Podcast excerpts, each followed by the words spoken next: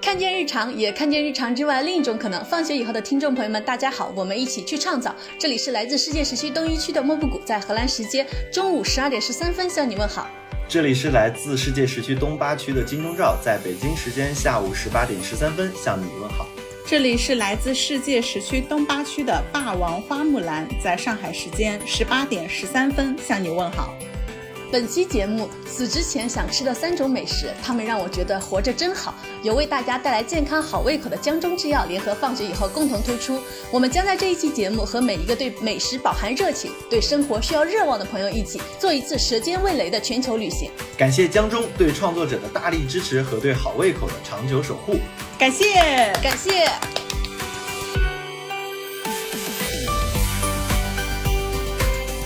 我有时候深夜常常在想，假如明天就是世界末日，我还能吃三顿饭，我得吃到此前吃到了哪些美食，才能让自己愉悦、满足、不留遗憾地离开这个世界？在政治性抑郁期间呢，我拯救自己的方式之一就是让自己打起精神，出门去逛菜市场，去寻觅北京各个角落的美食，让自己分崩离析的身心和周遭的世界重新建立起了关联性和附近性。活色生香这四个字虽然本意和美食无关，但是每次我看到它，都觉得滋味丰富的食物让被击垮在地。的我得以恢复活力，从地上缓慢地爬起，面对下一天。很多时刻，人活着就是靠那一点点动力。在游荡世界的旅途中，我对一个城市最高的评价就是好吃。每次吃到未曾尝试的美食，我都感觉我的神经末梢就噼里啪啦亮起了小彩灯。每多尝试一种美食，我就觉得人活着真不错。我还想继续活下去，多多探索、品尝这个丰富的世界。就是我们做这个选题的时候，我还问了我妈妈，我妈妈说三顿根本吃不过来，必须要八大菜系全都吃一遍才行。八大菜系可还行？我是前两天跟一个朋友聊了这个话题，然后他的回答也让我觉得蛮惊讶的。他说：“我居然没有想到死之前很想吃的三样食物，所以我还不能死。我想要去把这个答案寻找到。”然后我当时就觉得，我说：“哇，木布的这个选题很好哎，就是让人有一种还活着的欲望，就是人生有一点小目标的感觉。”是的，是的。然后前些天我还偶然看到了一本来自韩国的英文书，然后我觉得他说出了东亚人的精神状态。书名叫做《我好想死，但是我又好想吃炒年糕》，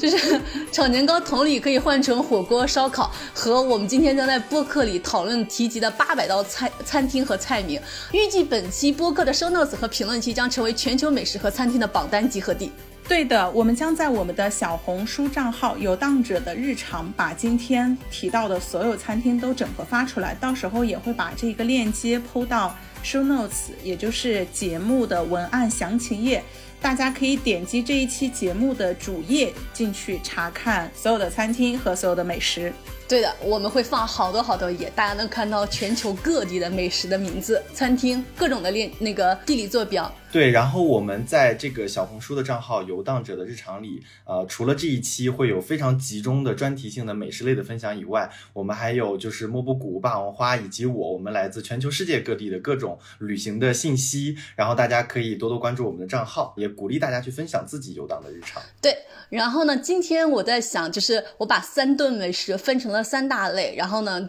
按照类别分，就是分别是火锅、烧烤和主食类。我们今天会按照这三个。大类来进行那个分享和讨论。接下来我们可以先听第先听听第一个投稿，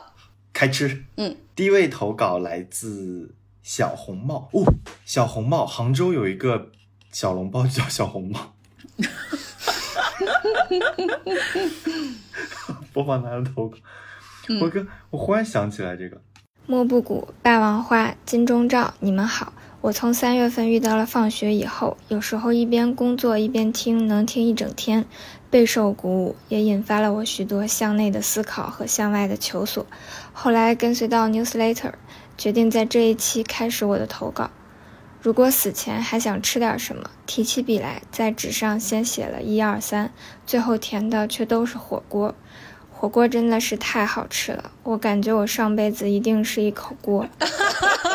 首先，万物皆可涮火锅。就在上周末，我带着大肘子，我朋友带着烧鸡，可不对，是烤鸡，我们一起去吃了重庆火锅。当卤好的虎皮肘子浸满辣锅的油香，再蘸上一口我独家秘制的醋碟，入口即化，香而不腻。每次吃火锅的第一口，都感觉那一刻我就是迪士尼城堡本宝。脑袋周围升起了大朵大朵的好看的烟花，那是我最能清晰描绘出的一种满足。跟朋友们一起吃过最多的饭，应该也是火锅。前两年很幸运的跟我的初中同学、高中同学、大学同学在北京相聚，我们六个人度过了两年无比美好的合租生活。我们在家里一般同时会摆两口锅，强行吃鸳鸯锅，或者煮螺蛳粉火锅、年糕火锅、潮汕牛肉火锅。在生日的时候，在有喜事的时候，在冬日里寒冷的时候、疫情的时候、鼻炎犯了的时候、跨年的时候。没有什么是一顿火锅解决不了的。我喜欢这样热气腾腾的场面，而辣也是一种如此可爱的痛觉。我们虽然因为各自步入了不同的人生阶段而分开了，但是还是常常对下一顿火锅吃谁家而满怀期待。以上就是我对美食的投稿，一篇对火锅深沉的表白。感谢大家的倾听，祝大家都能在美食中得到治愈，生活顺利，一切都好。他可能想吃三顿火锅，抵三个菜。是的，太可爱了，他的所有比喻，我觉得就是。就是火锅给我们一种生活一直在沸腾的感觉。我有之前我看到一句话，我觉得是对火锅最好的描述。他就说，当食物在咕噜咕噜生生活的当下，就不会不噜不噜，就是不噜不噜，就是抑郁的意思。我觉得你就看，你就吃火锅的时候，看到火锅在那沸腾，人的很多抑郁的情绪在那个当下啊，真的会一扫而空，呃，一扫而空。就是当时那个问题可能不一定能解决，但是那个情绪会得到缓释。嗯。是的，对，然后呢，我我的就是三顿美食里面肯定有一顿是火锅，但是我的火锅 list 实在太多了，我就是现在陷入一种纠结当中。但是我在讲我那个吃就是各种火锅的推荐之前，我有一个免责声明，就是因为我已经离开国内好几年了，我不确定那些现在是否还好吃，所以大家需要看一下啊，那个就是。最近的评论研究一下，因为我我就是一个呢对吃的热情特别特别猛烈的人，我会让我猛烈到甚至就是特别喜欢做关于吃的 research，就是要吃哪家餐厅，要点什么菜，然后我还特别善用就是 user review，就是用户点评。看一看，就比如说有人在某一个平台上推荐了一个餐厅，然后我就得看看评论区的人是不是有人真的去吃过了，他吃过的感受怎么样，就是要有这种那个相互验证，我才觉得哦，这个餐厅值得去吃。然后经常我会跟朋友就是前一天约好了明天去吃什么餐厅，然后我就会在群里跟朋友们说我已经想好点哪几道菜了，就是我会把那个 深切的感受到了，对，对我把研究。具化到就是到底哪一道菜最好吃，我都会研究的清清楚楚、明明白白。而且每次我们一说要去，我每次一说啊，我要去哪里出差了，莫布跟我说，哎，你一定要去吃那里的什么什么什么什么，那里很好吃。对，而且我去巴黎和荷兰的时候，跟莫布谷一起吃东西，就是我们人还没有到餐厅，就是群里已经明确好我们要点的是哪几个菜，然后一到地方马上就说我要点这几个菜，就非常非常的明确。对，而而且我作为一个内向社恐，我觉得吃是我。向外探索，伸出我触角的非常一一个重重要的动力，就是每次出去呃社交，最主要的动力都是因为大家一块吃，尤其是吃火锅和烧烤这种东西，你就必须很多人一块吃，你才能吃到更多的菜。这就是我出门有限去社交最大的一个动力。然后我有时候会发疯，就是路上我就听到有人说啊，刚刚吃的东西太好吃了，我就会追过去问人家你刚刚吃的啥。真的，我的天呐，绝了！你好疯啊，你好疯！对啊，哎，但是我是会点菜的时候看到别人。就是其他桌点的看着很好吃，或者他们觉得很好吃，会问别人，我就会去问，我说你点的是什么，或者是让店员给我推荐，我就会盯着人家不放。对，就是那时候完全不会觉得尴尬。嗯，因为我觉得这就是一个做研究特别好的方式，就叫 user review，就是你要看看其他用户的评价到底是怎么样的，然后你才能做出最正确的决策。然后我现在就要开始推荐一下我吃过的特别特别好吃的火锅，但是这个火锅可能主要集中于在北京，因为我在北京待了将。将近十年，然后相比于上海呢，北京不是也一直被称为美食荒漠嘛？我觉得北京呢，的确是有美食，因为它作为一个国际化大都市，它聚集了如此多的资源和人类，它肯定是有一些美食的。但是就是它美食的，它美食的密度的确是不如上海高，而且它美食的下限很低，就是 就是上海你随便进一个馆子，它都不会难吃到哪里去，北京就能突破你的下限，就是说天呐，居然还有这种难吃的东西吗？我觉得那荒漠的点就在这里，但是它它也有非常上限非常好吃的各种各样的餐厅。因为我在北京待了将近十年，我我都发现了很多非常好吃的餐厅，将会在这一节里面系统的进行输出。首先第一个就是火锅，我想起来我在大学的时候，因为我大学是在五道口上，然后五道口旁边当时开了一个特别独特的火锅，叫豆浆鱼火锅。啊，我觉得这个真的非常非常的好吃，就它的锅底是豆浆的，然后它还有鱼，然后呢还可以选那个番茄豆浆的锅底和辣豆浆的锅底，就是你有一种边吃火锅边养生的一种感觉。然后那个一开始那个锅底一上来，然后大家还会喝好几好好几杯那个锅底，就是喝那个豆浆，我觉得特别特别神奇，又便宜又好吃。但是很离奇的是，就是。好像我当时毕业以后，这个火锅店就倒闭了，我也不知道它为什么倒闭，可能是因为卖的太便宜了，就是支撑不下去。然后另外一个火锅是巴奴毛肚火锅。它的青花强烈推荐了。强烈推荐，就是它的青花椒锅底真是绝了，特别好吃，而且它的毛肚真是太好吃了。就有有一次特别搞笑，然后因为北京有，上海也有，我就推荐给了一个上海的朋友，然后上海的朋友就去吃了，他也是排队了呃三个小时哦、他家都很好吃，唯一的问题是排队巨久，就是经常会排三到四个小时。然后我我那个上海的朋友吃完，他就想去加盟这个火锅店，然后他就去关注了他的公众号，然后还把他的公众号分享给我，然后我就点进去看了，然后我就看到一篇就是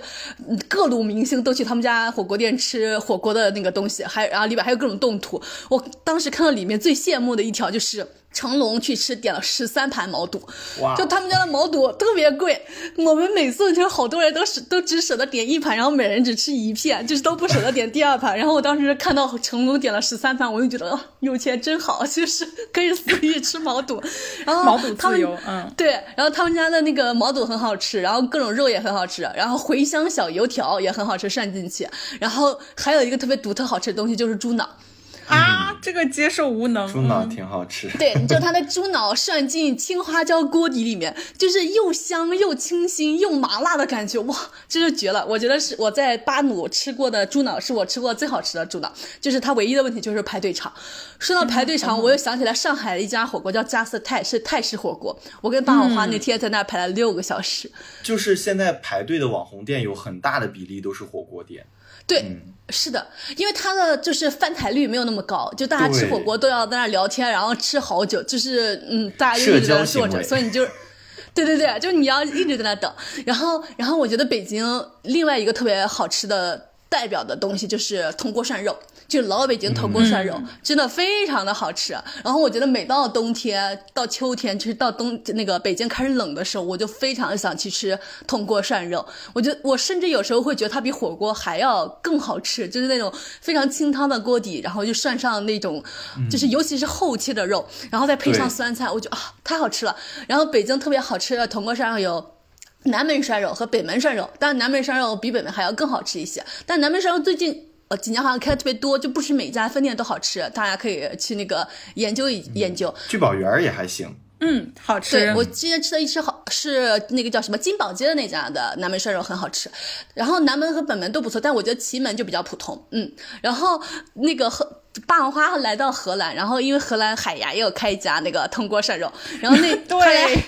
他来他来荷兰那几天，荷荷兰特别特别热，然后我俩就顶着那个巨热的太阳猛在那猛吃那个铜锅涮肉，就那么热的天，你还是觉得铜锅涮肉真的非常非常的好吃，嗯。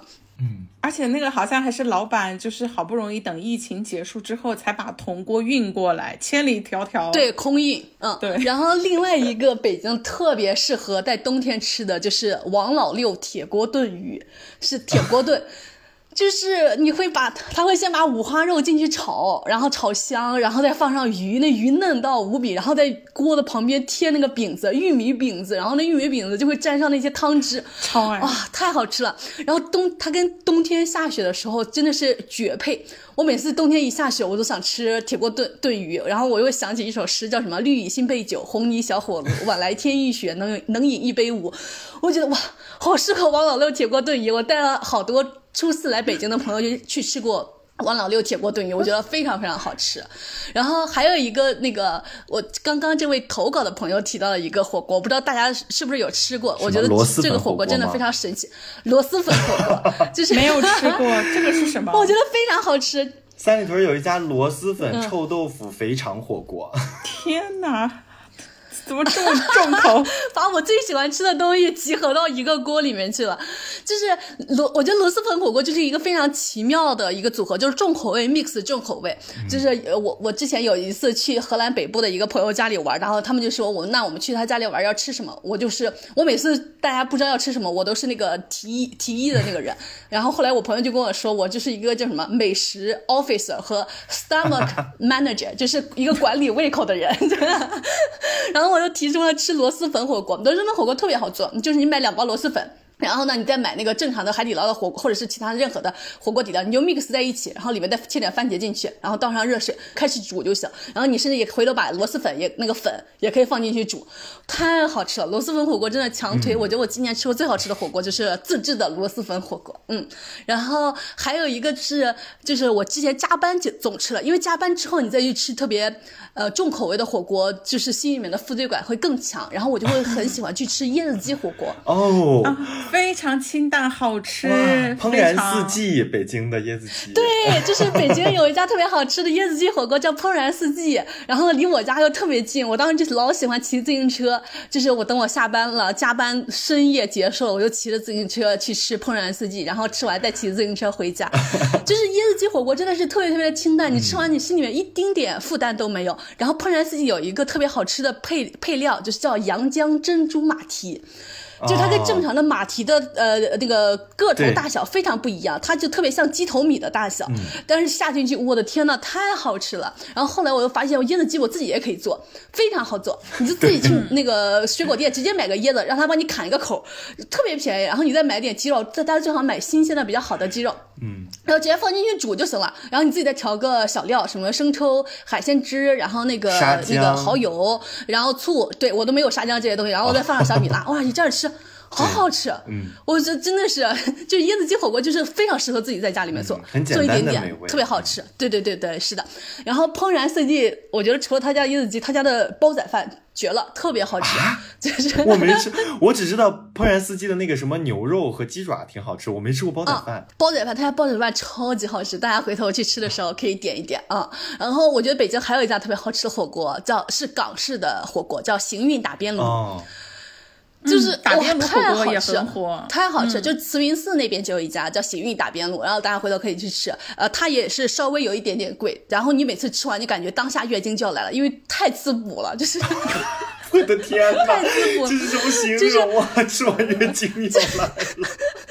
就是补到就感觉下一秒月经就来了，真的非常非常的好吃。而且我每次就是因为前面吃的太多了，它最后还会有一个叫什么黄金米饭，就会把炒好的米饭放到那个锅底里面一块给你弄变成粥。我真的好想吃这个，但我每次吃到最后我都觉得撑的想死，就是每次都没有吃不下吧对，以最好的胃口去迎接那个黄金米饭。对，然后。大家可能可以前面先少点一些东西，然后后面吃那个黄金米饭也很好吃。然后呃，三里屯还有一家火锅叫敖八年，我觉得也很好吃，是一家这个台湾火锅。然后他们家的煮的各种各样的那种什么牛筋啊，各种有的没的都非常好吃。我觉得我最大的遗憾就是还没来得及吃过正宗的云南菌子火锅和糟粕醋火锅，我就离开了中国。啊，我吃过，好好吃啊，我也吃过，我也吃了。就是你知道其他的火锅，什么呃呃粤式火锅、港式火锅、那个成都火锅，然后老北京火锅都很容易来到国外，但是像云南菌子火锅和糟粕醋火锅这种东西，就是特别小众，你知道吗？他很难走出国门来到国外。而且菌子很讲究菌子的新鲜度，就是你远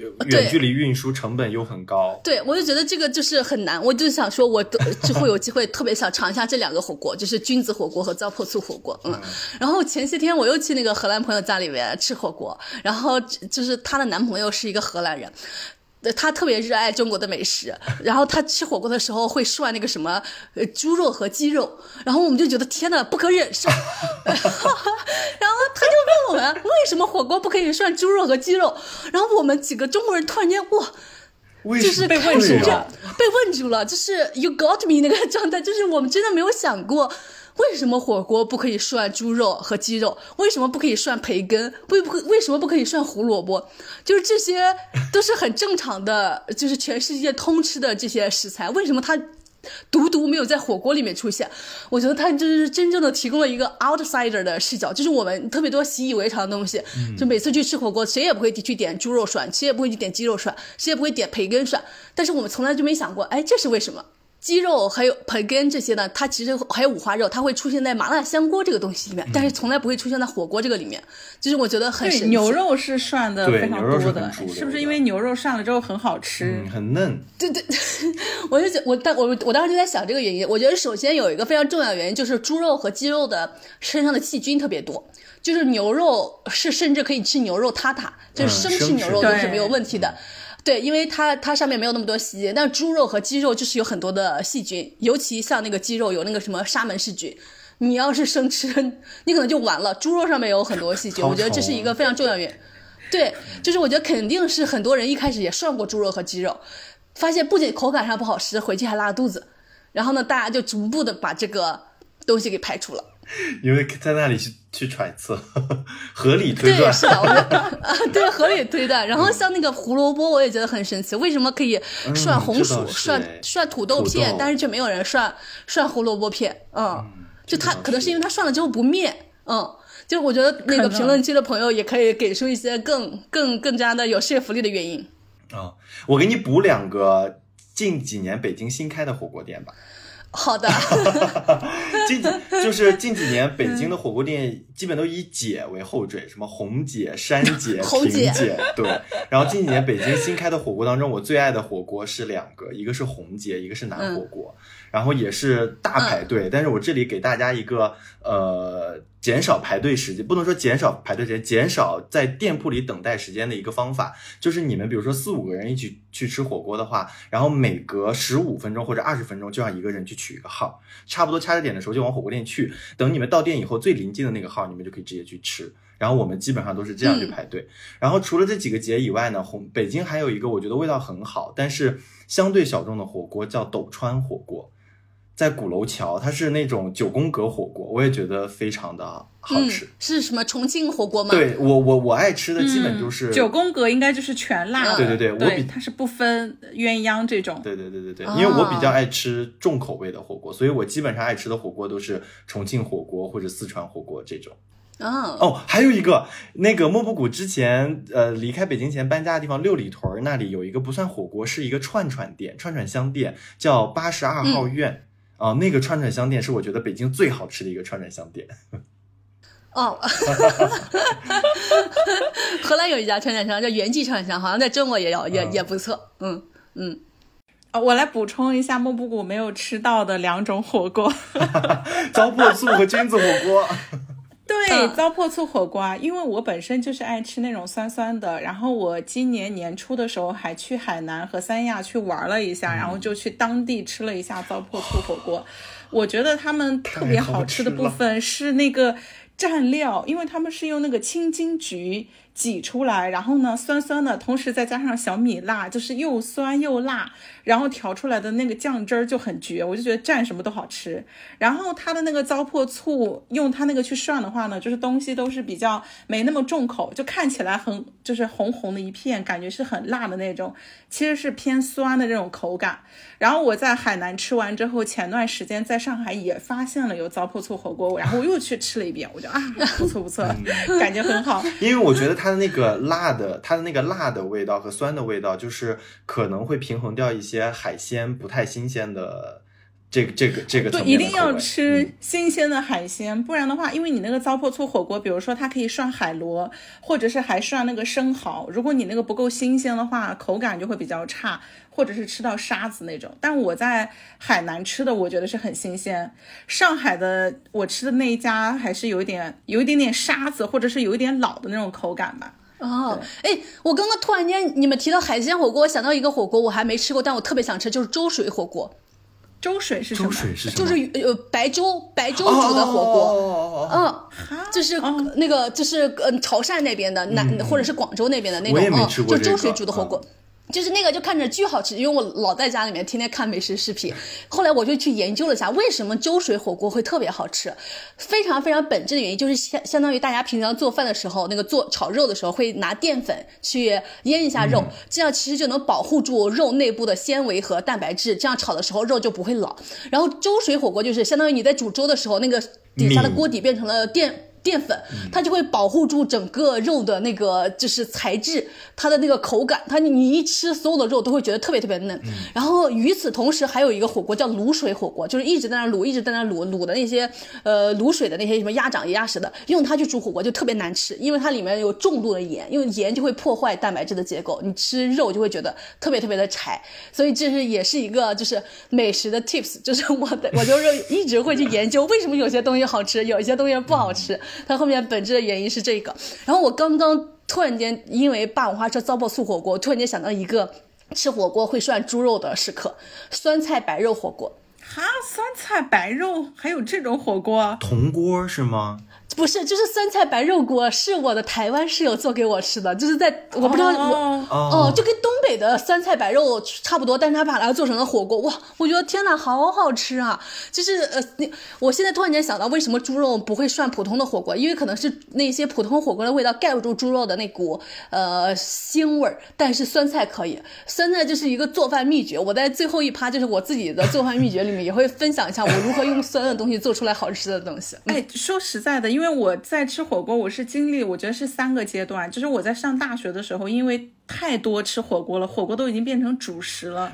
所以等我，呃，一个背景信息，霸王花的大学是在重庆读的。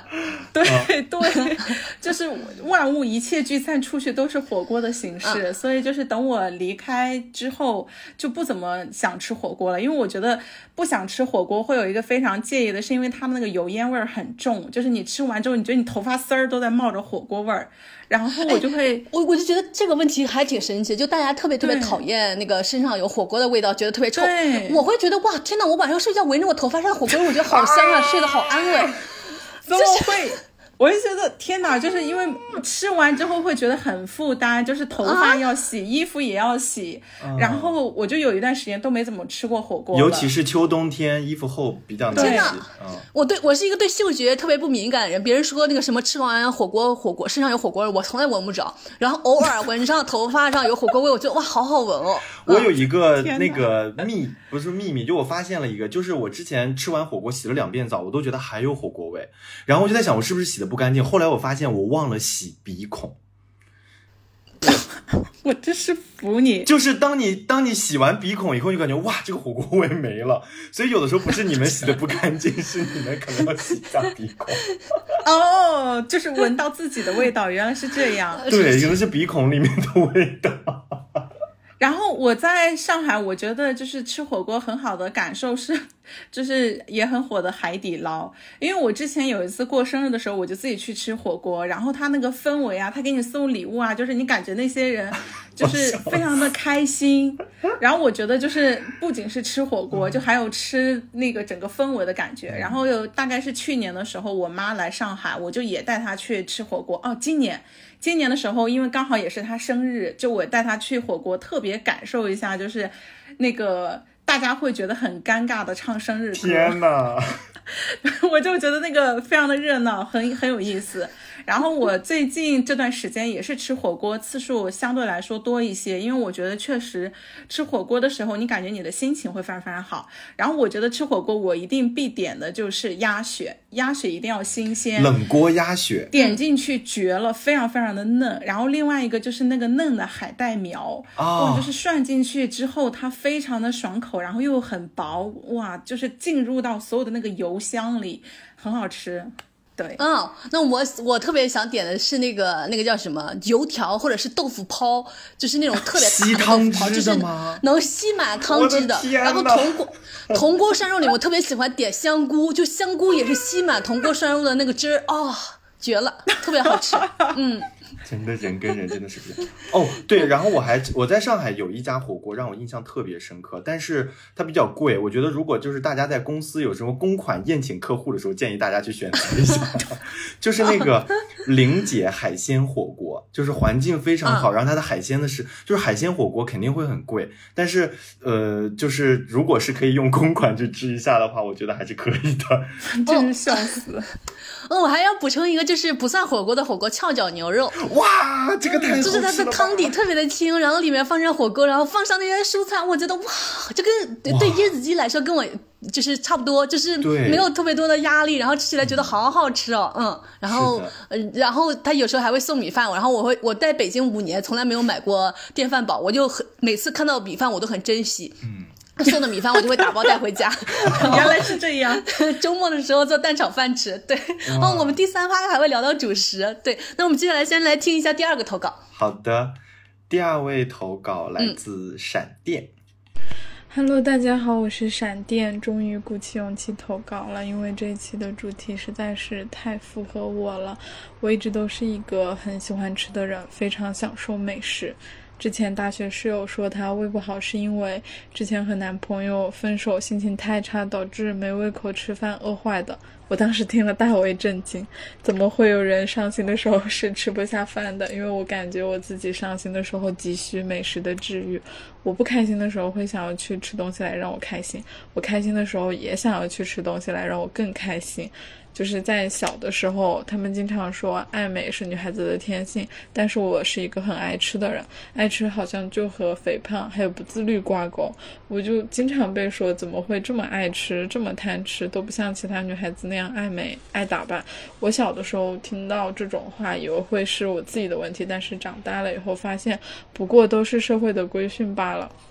说到死之前想吃的三种美食，我第一最想吃的是妈妈做的水煮鱼，因为真的太好吃了，鱼肉很嫩，调味也是我非常喜欢的麻辣口味。上一次吃好像还是二零年过生日的时候，因为当时疫情，大家都被关在家里，所以就在生。家，所以就在家里过了生日。妈妈给我做了这道菜，那天真的很开心，因为，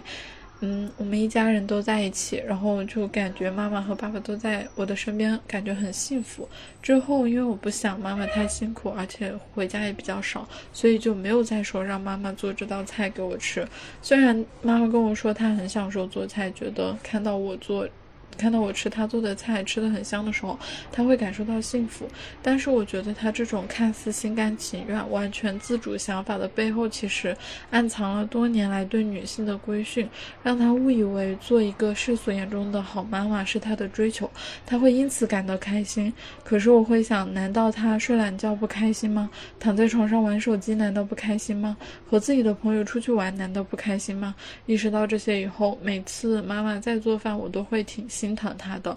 上个月回家待了一段时间，每次妈妈说要给我做饭，我都说不用了，因为她上班已经很辛苦了，而我在家待着没事，我随便吃点什么都可以，而且我也可以上网学着做菜。我自己学做了一下咖喱鸡，我觉得吃起来还不错。最后离开家回学校的时候，妈妈说这次回去她给我做饭做的次数最少，却是我做事做的最多的一次。她说女儿在身边真好，她都不用洗衣服，我还会打扫卫生，她很舍不得我走。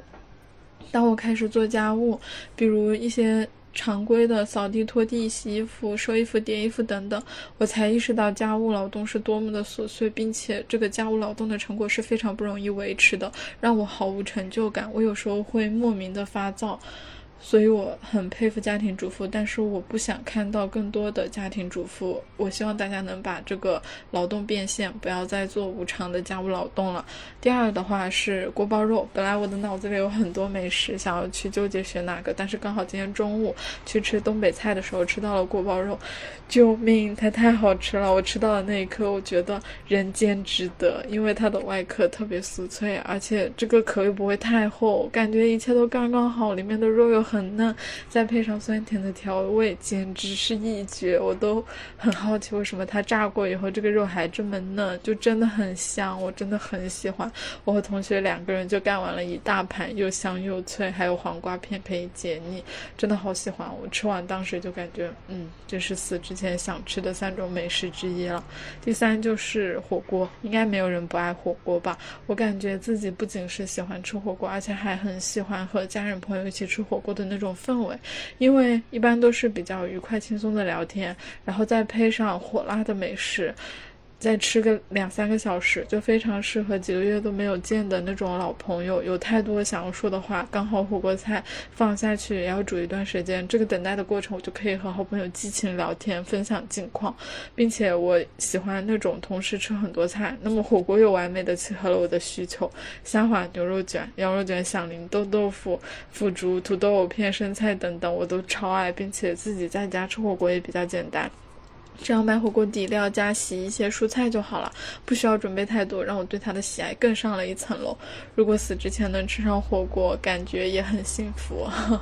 突然想起自己之前十三、十四岁左右跟家人吵完架，当时因为是处于那种青春期，就觉得为什么大家都不理解我，就觉得那样子死读书好无聊呀，好没有意义呀，觉得活着好。好难受啊，就冒出了想自杀的念头。但是当时我又会想到，这个世界上还有那么多美食没有被我吃到，如果我这么早死，也太可惜了吧。而且当时不久前还听说就。就是听舅妈说国外有那种粉色的榴莲，因为我又很喜欢吃榴莲，我当时听了就觉得好神奇啊！原来这个世界上还有粉色的榴莲，也想自己以后出国去吃吃看。就这么想着想着，马上就打消了那个自杀的念头。现在想来有点好笑，就是因为太因为想尝试太多美食而不舍得死。就是以前会觉得自己很爱吃这一点不太好，因为就是按照。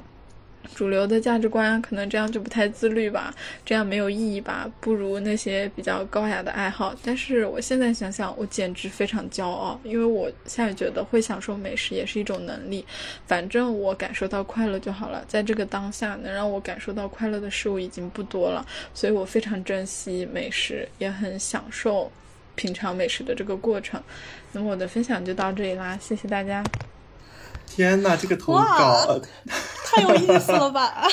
我要笑死。前面情绪一直非常平稳，讲到锅包肉，突然间开始了情绪的起伏，点亮了，是笑死。但是我觉得很神奇，我看到他说吃榴莲，我才想起来，我居然之前去过马来西亚，然后这件事他们两个都不知道，我们都完全不知道，我自己都忘记了。对。你真的好绝！回头看那游荡者日常，分享一下你马来西亚的经历。天呐 o k 我当时在那个马来西亚的路边看他们吃榴莲，就是大家在，就是人家推了一个小推车，小推车后面有好多的那种很破的桌椅板凳，你当时挑了一个榴莲，给你切开，你就在后面直接吃，就跟我们在国内路边吃烧烤一样。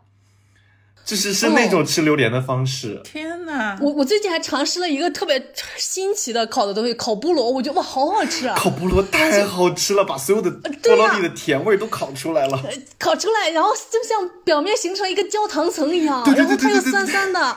我觉得太好吃了。然后我我其实是跟我的台湾的那个室友们发现了很多，就是。酸酸的东西跟烤肉一块烤，非常好吃。首先，你的那个酸菜和烤肉一块烤就已经很好吃了。他们会把那个梅子。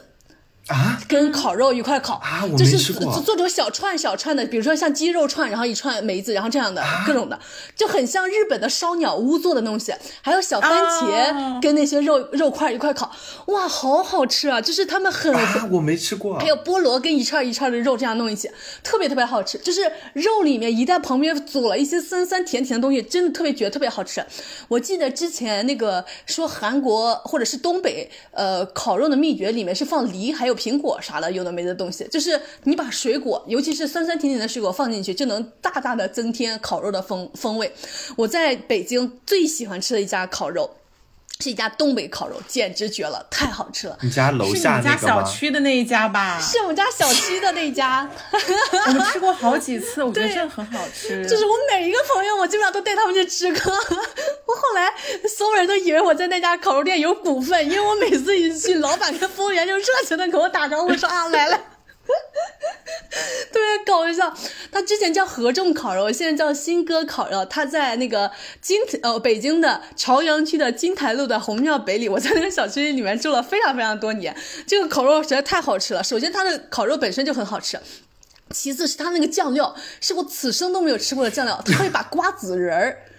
放进那个酱这料汁里面，然后它那个料汁调的又特别特别的好吃，然后又放上瓜子仁，然后就那个烤肉泥跟它一蘸，哇，里面还有瓜子仁的香味，天呐，太好吃！然后他们家干料也特别好吃，然后我还带我的同事们。去过，然后后来我都离职了，我的前同事们还给我纷纷给我发消息，能不能把那个老板的微信推给他，然后他们要再去吃，然后定位置，而且他们家还非常实惠，就你可以吃到毫无压力，老便宜了。他们家真的是很便宜，嗯，真的很不错。他们是东哦东北烤肉，我记得我还点了一份很大的冷面，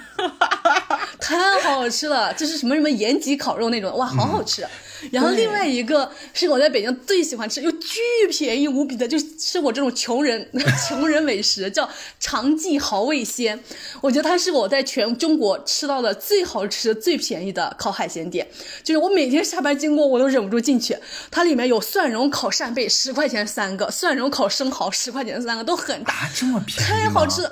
对哦，那好几年前啊，好几年前，我当时还没有离开北京，但是当时也对我来说好便宜啊。还有烤天鹅蛋、烤护心肉，但是因为我自己每次都是一个人去，就只能点一点点，我就特别特别的难受，就是我每次都想吃好多。然后我有一个周末就约了朋友一块去吃，他家还有烤小黄鱼，哇，那个烤小黄鱼太香了，我点他们家的那个对海鲜珍珠汤，它是我喝这辈子喝过最好喝的疙瘩汤，就是又顺溜又劲道。太好吃了，然后有时候我就为了晚上去吃他们家店能多吃一点，我就会中午不吃饭，你知道吗？就是留足胃口给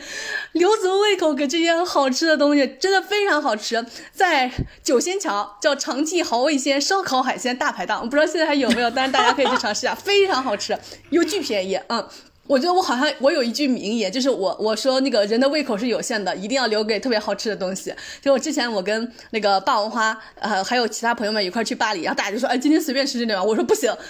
我的胃口一定要留给好吃的东西。然后我我我我想起来，我跟霸王花一块去巴黎吃到的一个绝顶美味，就是烤牛小肠，韩国烤牛小肠。实在是太好吃，这个真的是刷新我对牛小肠的认知，因为我之前吃的时候都是不好吃的，嗯，就是它会非常油腻，然后口感也有点腥腥的，我就心想说。烤牛小肠能好吃到什么程度啊？嗯，结果吃了之后发现，哇，真不一样，真的太好吃了。就是我之前就有看过视频，就是一个韩国综艺的视频，有一个人吃烤牛小肠，吃的那个好，就是好华沙，好，对我我都开始入迷了，然后我就开始搜那个烤牛小肠哪里能吃到，结果巴黎就有，我就当时心里面设下雄心，就说我之后去巴黎一定要吃这家。结果我们去巴黎，我吃的第一顿就是巴黎烤牛小肠，是一个中国的。朝鲜人开的，天呐，他们家真的太好吃了！不仅烤牛小肠好吃，朝鲜人对烤烤的其他各种东西，醉蟹也特别特别的好吃，尤其好吃。然后猪蹄烤的辣猪蹄，辣到惊人，就辣到你发抖，但是真的好好吃。就他们家一切东西都太好吃了，但是唯一的问题就是，巴黎人。就是一呃一年有半年的休假，霸王花当时还加了老板的朋友圈，朋友圈老板今天就发今天休假，明天休假，后天也休假，就是 他就一直在休假，所以大家回头如果去的话，可以在那个谷歌里面看一看他的这个就是营业的情况。然后我跟霸王花在就是霸王花来巴黎和荷兰旅行的时候，我有我有一天我就跟霸王花说，那个我在邮箱里面看到了这个。那个一封邮件，我说天哪，有一个好适合我们旅行的品类来找我们合作，江中制药。然后霸王就说，我现在包里就有江中健胃消食片，是为了那个多吃美食。对我就是只要出去旅行，我就是想说一定要考虑到肠胃的问题，然后。因为那个莫布谷在我出发之前已经说好了，我们要去吃吃这吃那吃这吃那。我想说，我一定要有足够的胃口，然后我就把这个东西带出来了。对，是的，我也觉得特别神奇。然后其实旅行就是很容易会水土不服，产生那种肠胃的问题，不消化，很难就是进行正常的新陈代谢。但是旅行最大的目的啊，或或者是很大的目的之一，就是去品尝不同的美食。吃。对，所以你特别需要那个健康有动力的肠胃。然后就是哦。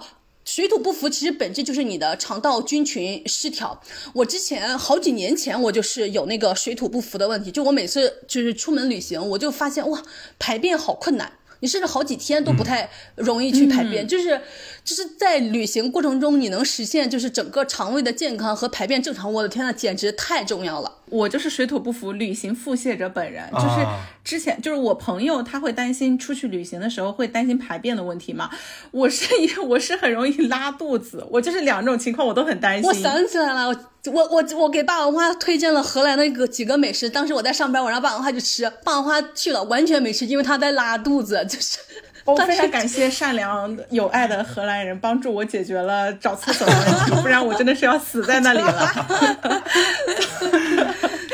对，我在阿姆斯特丹印象最深刻的就是在大家的帮助下找到了厕所。然后我就觉得哇，真的就是你有一个稳定的肠胃，才能有心思去考虑到吃这吃那的。然后所所以我就觉得益生菌特别适合。然后我们接下来不是要去非洲，还要去南美嘛？我也觉得这两个地方也是对我本人肠胃很大的考验。我就到时候打算，我就到时候要把这个益生菌带着，饭前饭后我就去吃。而且就是因为我之前已经试吃过江中的这一款益生菌，它特别方便的是，它就一小条一小。嗯，很轻便，都是分装的。对你带的时候，你不会增加重量，然后它还是那个，你就随便就可以吃。你既可以用水，你也可以不用水，然后你也可以把它放在奶茶里，也可以把它放在咖啡里。我觉得就会很方便。然后就到时候打算把它装进行李，然后带去其他的国家。但是有一点要注意，就是因为它是不能够在高温里存活的，所以你就最好是常温，常温服用。对，对我工作的时候，我就基本上就是跟矿泉水一起喝。或者我就放进我自己的咖啡里，它好好喝啊，那个益生菌的口味 酸酸甜甜，因为它是青 柠哇，就是青柠的那种口味儿，对。入口即化，对，因为其实就是我们日常特别喜欢吃的一些食品，比如说发酵食品里面，里面也有丰富的那种益生菌。就比如说大家特别喜欢吃的螺蛳粉里面的酸笋，然后长沙的臭豆腐，那个我们安徽的臭鳜鱼，还有四川泡菜，然后昆明的豆豉，然后甚至像酱油、醋、面点这些都有遇到那种发发酵的手法。还有日本的纳豆，对对对对对，就是这些食物里面都有一些丰富的益生菌，就大家也可以日常当觉得自己肠胃没有那么好的时候，可以适度摄入一些这样的食品。让这些益生菌在自己的体内滋长，就是改善那个肠道菌群。它不能只靠一天，就是它相当于是要把好的菌，对，也就是益生菌种进你的身体里面，就是相当于用良币来驱逐劣币。就我想起来，我小时候看了一篇课文，他就说给一呃一个满是草地的那个呃草那个地来驱草，最有效的方法就是种上庄稼。所以其实相当于你吃益生菌，就是在你的体内种上庄稼来去除杂草的一个过程。对，然后另外一个就是西梅，对，促进。消化特别特别特别的 有用有有用，就是我小时候是看那个呃大 S 的那个一个综艺节目，他说西梅特别有利于消化。然后我有一个荷兰的朋友，他就存在消化问题，但是他最近又怀孕了，因为大家知道就是怀呃那个孕妇是最容易产生肠道和便秘问题的，我就去安利她买西梅酸奶，然后她又发现了各种荷兰超市的各种各样的西梅食食品，然后又反向安利给我，然后我前些天就去那个。菜市场买了一欧一公斤的新鲜的西梅，特别特别的好吃，好便宜啊！西梅很贵的哎，就我我就跟大家说吧，效果拔群，真的是，就是我每次 吃特别 heavy 的东西，就比如说吃火锅和烤肉自助餐，你就你你你吃的少，你就觉得哇，这这顿这顿亏了，你就能猛吃，猛吃完其实对你的肠胃压力会特别特别大。我就会在荷兰的超市买那个西梅的果脯，或者是新鲜的西梅吃。太有用了，就你吃完立刻我就觉得哇，整个人身体都轻松了，就特别特别的好。然后我们这次跟江中合作，不仅有益生菌，还有西梅饮，就是大家都可以考虑考虑。然后我记得那个就是之前霸王花给我分享过一个西梅饮的社死故事，特别搞笑。对，因为我之前在豆瓣上我就浏览，然后发现就是一个社他那个社死故事。社死故事就特别多人点赞，然后我刚看标题我就已经被震惊，然后点进去看是说公司有一次领导们在开大会，然后呢他的任务就是要去买饮料，他就去买了西梅饮，而且呢他特别。开心美美的给每一个领导面前都放了两杯西梅饮，然后放完之后觉得 OK，我的工作结束了，然后就回去。结果开会开到一半的时候呢，就发现怎么领导们老是出来上厕所，没过一会儿，一层楼总共六个坑位全被占满了。然后这个楼主分享的时候就说我已经一战成名，就是都知道，就就是他的同事们都知道他给领导们下泻药了。但但是呢，这里就是要跟大家就是提示一下，就是你不吃那个西梅的水果，你会有就是促进消化的功能；你喝这个江中的西梅饮也会有，但是因为它这个效果非常非常的显著，所以一定要控制量。对，比如说江中的这一款，它的是一个瓶装的，你可能就是一次喝一小一小杯或者是两口左右就可以了，就千万不要喝太多。对，然后大家喝完西梅饮，也就是让自己处在就是卫生间的附近，不要就是。对，嗯，因为说，因为那个益生菌它是一个长期有效的建立的过程，但是西梅饮是一个及时生效的，对，一个一个产品，所以就基本上你当时喝下，基本两三个小时以内，它生效了以后，你就会有这个需求。但是也会有人，比如说像我妈妈这种，她是常年饱受这个便秘的困扰。因为他受便秘的困扰，他就吃东西也没有胃口，就是他就身体陷入了一个不太好的循环。他也一直在找各种呃药啊，或者是其他的能够帮助他排便的东西。然后后来我就给他这个江中的西梅饮，但是他的吃法，因为他是那个已经比较严重的那个便秘的患者，他是那种一早一晚，就是像服药的那种形式，规律的去服用西梅饮。然后呢，他就进入了一个正常的排便的循环的状态。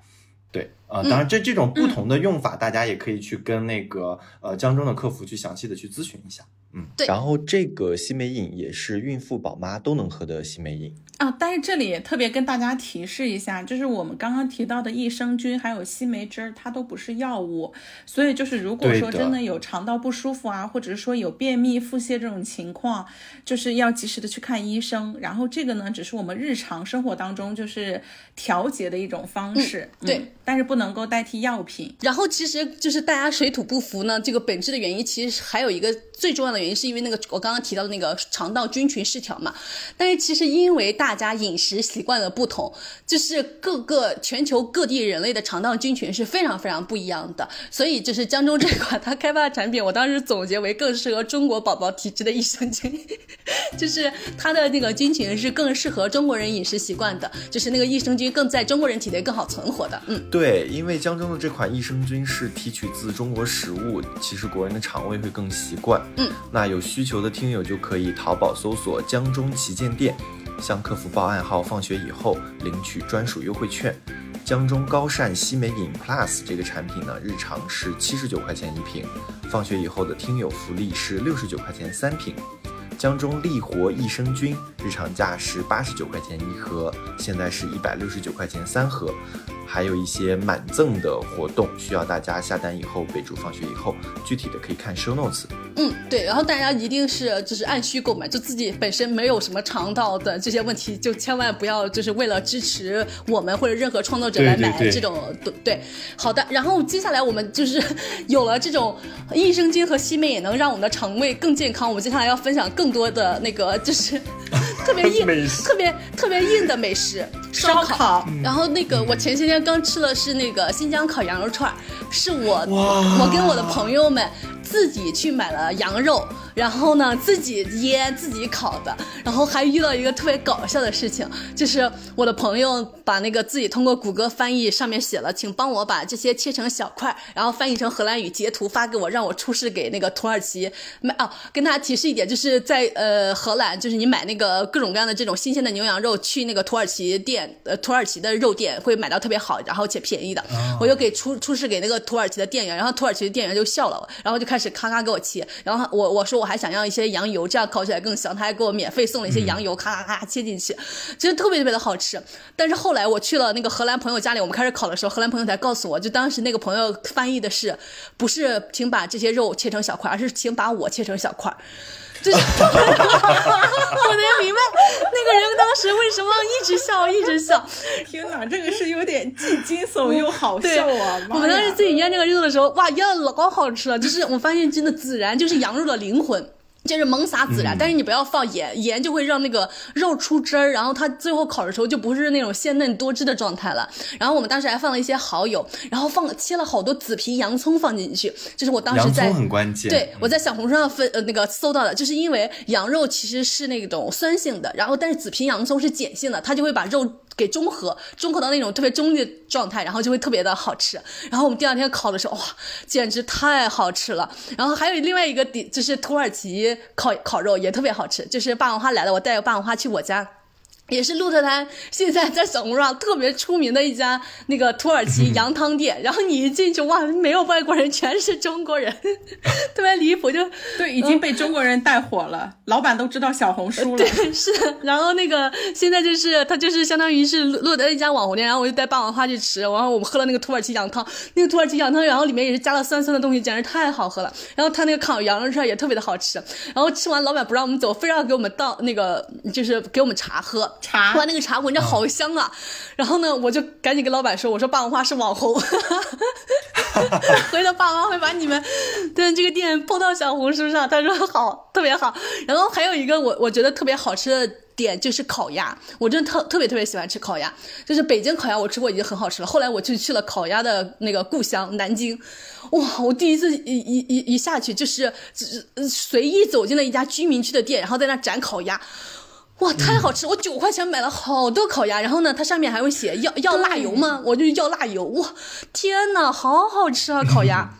然后另外一个对，然后还有一个是我之前去吃那个呃去日本，然后我们的老板带我们去吃的叫鸡丸水产，是烤海鲜，烤那个螃蟹，然后蟹呃蟹黄上面再放上黄油来烤，我的天呐，太好吃了，嗯，然后还有一个特别特别搞笑的事情，就是有一次我跟霸王花还有其他几个朋友去荷兰的那个一个公园，我们去野餐。然后我们买了各种各样的水果，什么西瓜呀、杏子呀、桃呀、草莓呀，呃呃，就各种各样有的没的东西。然后我们就在那儿吃吃吃喝喝的，就全是这些甜的东西。结果那个野餐的地方，其他人全在烤肉。我然后那个霸王花还有其他几个朋友一直说：“天呐，好想吃烤肉啊！天呐，好想吃烤肉啊！” 然后就一直在那说，一直在那说。然后另外有一个朋友就说，他有一个朋友脸皮特别厚。就看到之前有人吃什么，他就会跑去问：“你能给我一口吃吗？”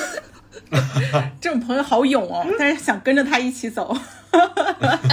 对，然后我当时就想，我做不出来这种事情，但是我想了另外一个方法，就是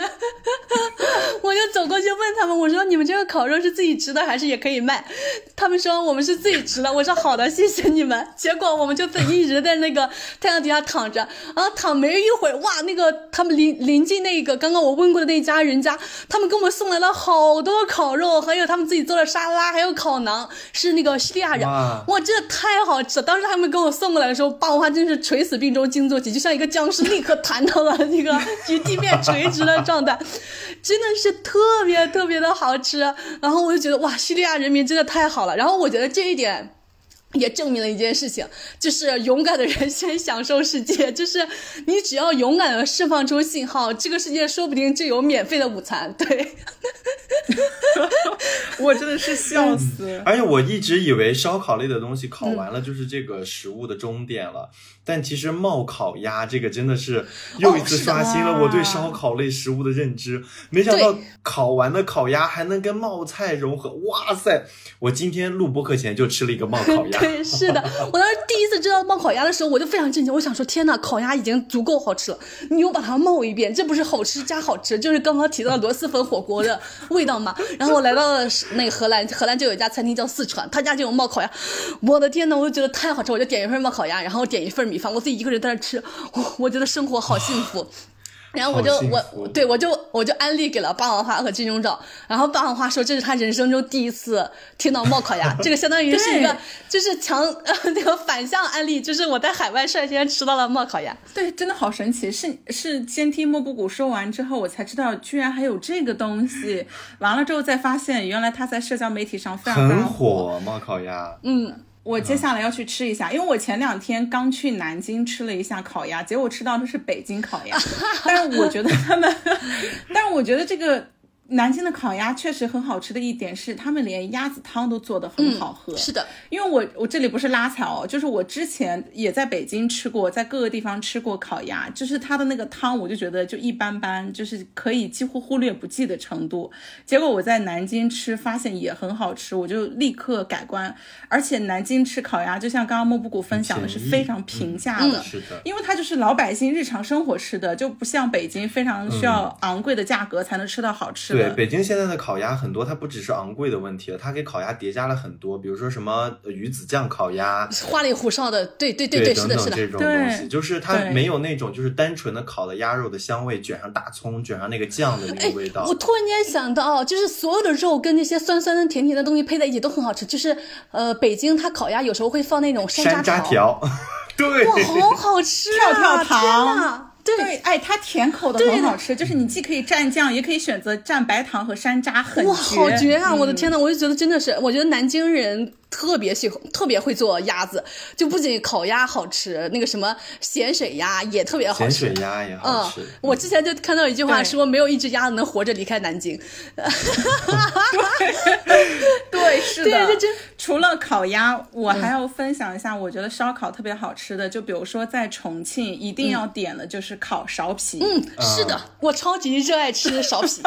对，因为苕皮就是那个红薯做成的，然后里面它会加上酸豆角，然后再加上辣椒，是就是把它烤完之后软糯，然后又酸辣可口的那个口感非常好，而且还要吃烤豆皮儿，也是重庆就是必点的。对，一整块的那个豆皮，然后里面再加上料，还有就是重庆他们那边会做一个那个酸萝卜，就是跟那个吃韩国烤鸡、烤吃那个跟吃烤鸡一样，会有那个酸萝卜，那个是一样的，就是可以调味儿的，我觉得很好吃。嗯，我因为太想吃烤苕皮，我之前在中国从来没吃过，我就在荷兰太想吃烤苕皮了，我在就一直荷兰吃了烤苕哦，皮、我在啊？荷兰吃的烤苕皮，我就一直念叨，我一直念叨，然后我朋友就有人买了烤苕皮了，然后我们就一起做了烤苕皮吃，然后它里面的那个哇，就是什么酸豆角呀、酸萝卜啊这种酸的榨菜配进去，天呐，太好吃了，然后。它是用红薯粉的，我还自己买了红薯粉来尝试搞这个东西，但没搞成，最后做成了像类似藕蛙煎那种鸡蛋煎的那种东西。我发现用红薯粉做那个鸡蛋饼做出来，哇，也是弹弹砰砰砰砰，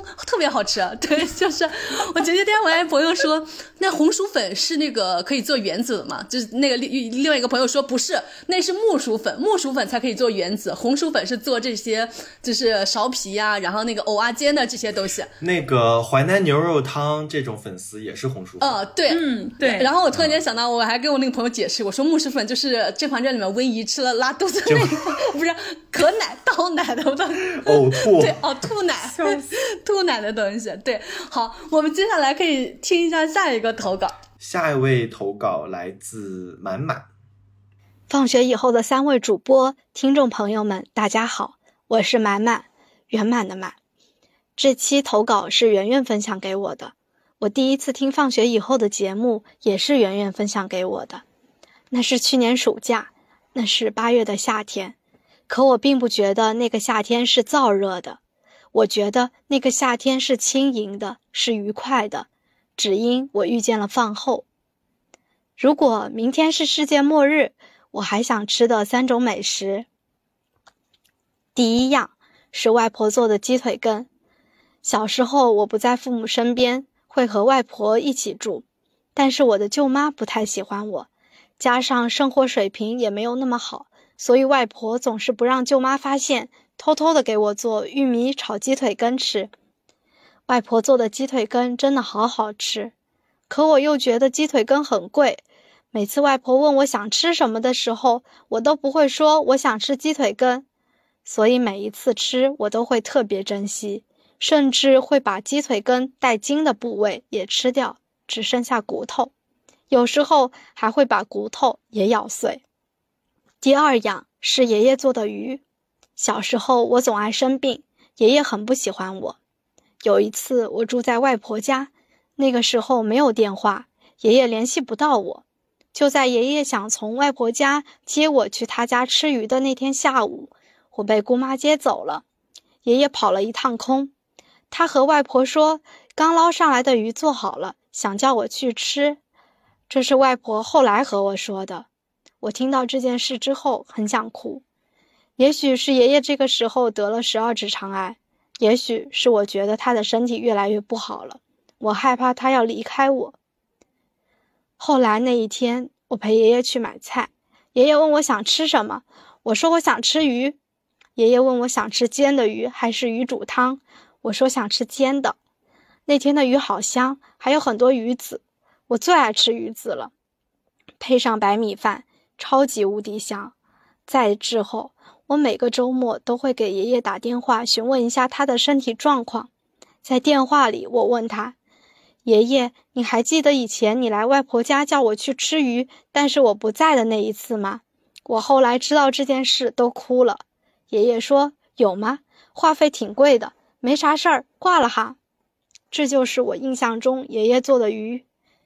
也许每次当我想起来这条鱼的时候，我首先感受到的是爱，是爷爷对我的爱。鱼的味道里是饱含着爱的。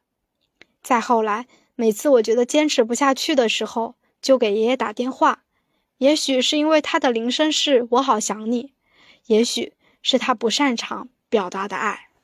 第三样是便利店的关东煮。在大学的时期里。我时常能感受到我情绪的变化，我时常觉得我只有一个人，甚至我会经常暴怒。每次有这些情绪的时候，我就想一个人去做一些自己从来没有做过的事情，来缓解我的情绪，给我的内心注入一些能量流。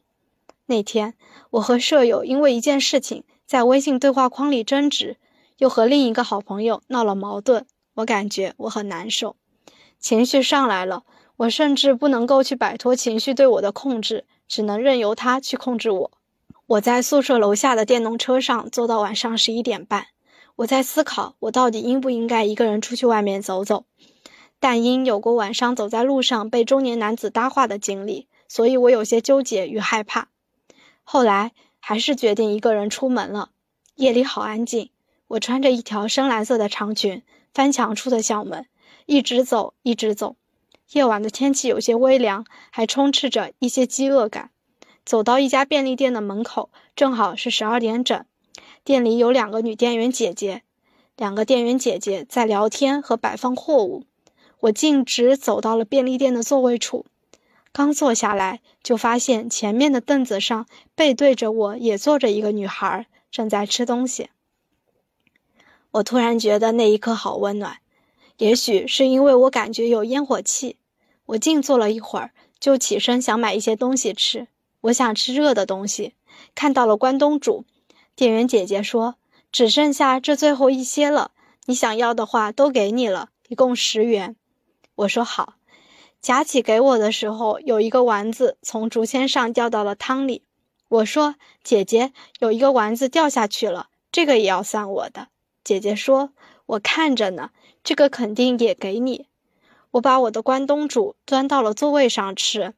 吃第一口的时候我哭了。也许是异乡的凌晨能吃到热乎的东西是幸福的，也许是那个时刻身边的环境是安全舒适的，不会让我感到害怕的，让我想家了。我狼吞虎咽的把关东煮吃完了，被煮了大半天的关东煮怎么会好吃呢？可印象中，那一份关东煮是好吃的，尽管肉丸子都被煮得很嫩了，也是好吃的。我想，也许好吃的食物在触碰到舌尖的那一刻会觉得惊艳，而带有情感的食物，记住的不仅仅是味觉，还有感觉，有爱的感觉，有勇气的感觉，有坚持下去的感觉。祝愿你们印象中的味道。都能让你们感受到不一样的幸福。我只能说，便利店真的好吃的太多了。上海的便利店非常多，而且我是资深用户，就是我仔细研究过不同的便利店里面好吃的有哪些。像如果去吃关东煮，就一定要去吃全家的，因为他们家的汤汁儿最好吃，就是点萝卜、点昆布、点鱼子福袋就会非常好。如果是去罗森的话，就最好是去吃饭团，因为他们家吃的那个米比较好。如果是去喜事多的话，因为你就可以在那儿让他给你。做做米饭啊，做做面条啊，或者是给你现做煮一碗粥啊，或者是煮什么东西的。而且呢，你还可以在便利店里自己选冰杯，然后做咖啡或者是做饮料搭配。如果是在 Seven Eleven，就是七十一，北京也比较多这种，我就是经常会去吃三明治啊，这种做的这种快餐。我觉得便利店里最方便的就是。很多东西就是又便宜又好吃，然后你自己又可以搭配，然后也有很多 UP 主会去便利店测评，就是什么食物和什么食物搭配在一起，还有人去 UP 主做一整顿饭。对，我觉得欧洲最大的问题就是没有全家七幺幺、罗森这种便利店。我每次呃，霸王花说到便利店，我都很羡慕。然后我之前跟霸王花一块去台湾旅行，然后哇，我觉得台湾的便利店更是丰富。就他们的那个对。那个那个叫什么？呃牛肉面哇，好好吃啊！就是我真的是非常你可以在便利店里解决所有的东西，而且他们的牛肉面是真的有牛肉。对，就很绝。是的，然后他们里面那些什么果冻跟有的没的都好好吃。然后我跟我跟金钟罩都有一个人生夙愿，就是想创业开那种一人食的火锅店，就是 对，因为火锅就是很多时候你就只能必须跟其他人一一块吃，这样才能点多点几个东西。但我就觉得一人食的火锅是个刚需，对于我们这种社恐来说，虽然金钟罩不是社恐，但是他也想吃一人食的火锅。然后听到刚刚这位那个投稿的听友提到那个关东煮，我突然就想到关东煮不就是一人食火锅吗？对呀、对呀、就所有的东西就放到你的那个那个杯碗里面了，你就选任何你想要的东西都是可以的。我觉得哇，那个希望大家有有人以后来欧洲创业开那个关东煮店，然后呢里面还可以有那个辣味的汤底可以选，这样就相当于变相有了那个 那个一人食的火锅。对，然后呢刚刚还提到他的就是特别喜欢吃的一些东西，比如说呃鸡鸡腿羹还是鸡肉羹，我此前从来没有听说过。鸡腿，嗯，然后然后霸王花刚刚提到了饭团，我就呃那个我就现在就来到了我们美食第三顿的这一趴，就是主食，就是碳水化合物和脂肪的欢聚。就是我觉得我损失前吃的三顿美食里面，必须得有一顿是这种主食和肉一起搭配的东西，我真的太喜欢吃这类的主食了。就是我之前呃霸王花来荷兰，我带霸王花去吃了一家台湾的餐厅，叫 Bar House，在鹿特丹，他家的卤肉饭和挂包真的是太好吃了，就是。挂包就是跟中国的肉夹馍差不多，但是它有一个非常与众不同的一点是它的里面的，首先它的肉入口即化，不是像呃那个我们在国内吃到那种肉就是丝丝的，就是就是比较那个塞牙的那种肉。然后其次它的里面放了酸菜，就中和了肉的呃就是腻啊或者是肉的那种味道，让整个味道。清新了起来，然后还有它还放了花生，然后放了花生之后，这个很特别特别的嗯。香，然后你再撒上辣椒油，我的天呐，简直绝了！然后卤肉饭呢也是一样的搭配，然后里面它的那个大片的肉哇太香了，然后它里面又放了肉燥，还放了那种就是那种溏心蛋的溏心蛋，然后又有酸菜。嗯天呐，简直太好吃了！然后那次霸王花吃到挂包，说了说了一件特别搞笑的事情，霸王花可以来分享一下。对我当时刚吃到挂包的时候，我觉得因为是我头一次接触，我就觉得说哇，这个挂挂包怎么这么好吃？然后当时我因为行程已经过半，就是在荷兰之后马上就要回国了，然后内心一阵悲伤涌来，我就觉得说，如果你吃到一个食物，你感觉到离开的悲伤，那这个食物就是很好吃的东西。是的，我每次吃到一些好吃的食物，就呃尤其是旅行中吃到好吃的食物，你就会特别特别的欢快的同时又有悲伤，因为你知道你再下次再吃到它就很难再吃到了，就很就很难。对然后我还特别喜欢吃生煎，哇，生煎就是是我觉得就是碳水化合物和脂肪欢聚的。就是最高级，因为它又把那个脂肪、那个碳水化合物煎了一下，天呐，这简直太好吃了！然后有些生煎里面还有汤汁儿，然后我觉得跟生煎同理的还有烤包子，新疆烤包子真的好好吃，我特别喜欢吃包子这种东西。烤包子好吃，对，因为我妈妈做包子就会特别好吃。然后那个我小时候，我妈有一次蒸那种大包子，因为我们家是是那个在农村嘛，然后烧的还是那种大锅，然后要用烧柴火啊什么各种蒸包子，然后包子外面还会有那种焦黄的硬壳，就是很像那玉那个锅做饭的锅巴一样。我一吃锅贴，锅贴，哦对对对对吃。然后我就一口气吃了五个，当时我的胃就撑到爆炸，我真的想死，就痛到不行。然后我妈妈还让我去大马路上去蹦，一直蹦，一直蹦来促进消化。对，然后我爷爷也是一个特别擅长做包子的人，而且他特别擅长，就是把家里面。这个就是看起来毫无毫不相关的食材做成包子，然后家里面比如说有白菜有粉丝，然后呢我我爷爷就会把那个白菜粉丝，然后呢把花生炸一炸，油炸花生，然后再煎上鸡蛋，然后一块包。我的天呐，我我人生此前从来没有吃过这种馅儿。吃到那一口简直太香了，因为就是首先那个白菜有那种鲜甜的味道，然后那个粉丝是那种软软的，鸡蛋又软软的又香，花生呢是软软的又硬，就是它的香的风味非常不一样，然后那个软硬度的口感又特别不一样。我真的人生此前从来没有吃那个呃包子的时候里面有这种花生这种东西。然后后来我爷爷又同理可得，他又试了核桃，也非常好吃。我我有种感觉，好像你在吃月饼的那种感受，真的好好吃。然后饺子这个东西，我也觉得我的天呐，就是我小时候特别不喜欢吃饺子，因为我们家小时候那个包饺子，就是因为我们家那个地方特别贫穷，然后一年到头就只能吃几次饺子，就是能买肉的时候是非常少的。然后呢，我们都会用猪肉包，然后里面又会放很多的猪油，就小孩的时候是吃不了猪油这种。就 get 不到猪油这种油腻的东西的好吃的点是在哪里的。然后后来我就看那个猪油拌饭好吃，我我就看那个三毛的书，然后他又有有两两章都讲到了饺子，一章是他的表哥呀还是什么表姐夫，然后来到那个他所居住的是西班牙还是加纳利群岛，然后他就给他呃姐夫包饺子。就那个吃，然后他姐夫当时是好像是水手，然后从游船上给他带来了各种各样的就是亚洲的食材，他又用这些亚洲的食材包饺子，然后写的特别动人。然后后来还有一次是他请就她的丈夫河西的领领导一家人吃饺子，然后做的，然后把桌子上还铺了美丽的餐布，然后折了各种各样的花，然后弄各种饺子。我当时就被他的这个描述就是就同感到了，我就想说天呐，原来饺子是这么好吃的东西。我后来就开始仔细品味饺子，我就终于 get。到了饺子好吃的点在哪里？我现在越长大越觉得哇，猪油好香啊！就是 我小时候，我不是我小时候，猪油拌饭绝了呀！就是其实尤其尤其是炒那种青菜用猪油，哇，真的是特别特别的香。然后跟那个主食在一起，猪油也是香到不行。猪油渣也很好吃，猪油渣也特别好吃。然后我我我外婆就特别会用猪油渣来包包子吃，哇，猪油渣包包子也特别香。在冬天的时候，荷兰的冬天。冬天会天黑的特别特别的早，可能四五点就天黑了。然后我就在家会看那个榨猪油的视频，就是海外留学生去买猪油，然后自己在那榨，就是你看着一大块，很治愈的那个声音，滋啦滋啦滋啦。对，是的，太治愈了。就是呃那一大块猪板油，一大块猪的肥肉在那里，然后你就榨，看它就逐渐的油被逼出来，然后就是最后你又把那个油冷却，它就变成洁白如玉的一样的东西，就是你 你就感受一种创造的。快乐，你知道吗？就是哇，天哪，好治愈啊！然后我最近还经我荷兰朋友的推荐，在看一个呃油管的，就 YouTube 的一个 UP 主，他叫 Uncle Roger，就是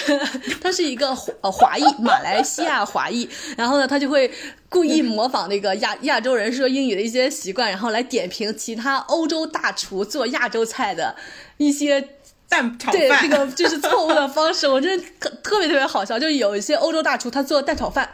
他做着做着，中途会把炒好的蛋炒饭中间会打开水龙头，往里面放水。我这我 我真的是觉得接受不了，然后他当时就有一个特别绝的比喻，因为这个大厨说哇，你看你现在把这个蛋炒饭里面直接用水龙头加水，你就可以听到那个 sizzling 的声音，就是那种滋啦滋啦滋啦的声音。然后那个 Uncle Roger 就说 You hear it sizzling, I hear my ancestors crying。就我就觉得天哪，这也太搞笑了，就是我也特别喜欢这种就是文化碰碰撞的美食视频。嗯，我前段时间我还有一个朋友他在荷兰买了个大房子，然后我们就去他家包。饺子吃，我还会特别多包饺子的方式，还有包包子的方式。我还跟我朋友说，我以后可以开一个那种饺子或者是包子的 workshop，就是 呃，请那个就是因为其实很多中国人也不会包饺子，然后那个就是像呃，对我就对像台湾人和香港人也不一定会包饺子，我就会好几种包饺子的方法，然后我还会包大包子。我觉得就我每次跟大家一块包包子和包饺子，我发现大家都特别特别快乐，就是真的有创造的快乐，就你学会了一个东西，然后把一个食物做出来，然后最后这个食物又。很好吃，吃完了你甚至还可以打包带走，冻到冰箱里面，回头再吃。我觉得这是一个特别特别好的流程，就是可以让就是华人还有非华人都一块感受一下，就是做饺子的快乐，然后大家一块参与创作的快乐，然后又吃到美食的快乐，又打包带回家的快乐，就是三重快乐。我觉得这个。生意模式特别特别的好，对。然后前段时间我就去我朋友家里，我们就那个他问我想吃什么样的饺子，我就 propose 三个牛肉、胡萝卜、韭菜、鸡蛋，还有那个那个叫什么猪肉。韭菜鸡蛋是真的好吃，还有呃猪肉香菇的好像是哇，我觉得每一个都好好吃。酸菜的也好吃啊，酸菜。嗯，对，然后。那个牛肉胡萝卜我非常非常震惊，就是怎么会那么好吃？就是好甜啊，那整个馅儿特别特别的甜，就是是那种非常清新的甜，我觉得好好吃。因为胡萝卜是清新的。对对对对对，哇，好好吃啊！就是肉跟这种呃就是蔬菜，它带着清新甜味儿的，或者是酸味儿的东西配在一起，哇，真是绝了。然后想到一个我们家乡的美食，这也是个主食—— 安徽牛肉板面。但现在开对开，真的开遍了河北和北京。太和板面，对，然后很多人就说我们安徽没有牛肉板面，不是的，就是皖南没有，但我们皖北全都是 牛肉牛肉板面，真的很好吃。就是尤其那个板面，你选粗的板面，就是特别特别的劲道，然后它的那个汤底也很好喝。然后它劲它劲道的原因是在那个小麦的基础上加了大豆面，哦，妈这样的呀，我以为是因为它摔面的原因呢。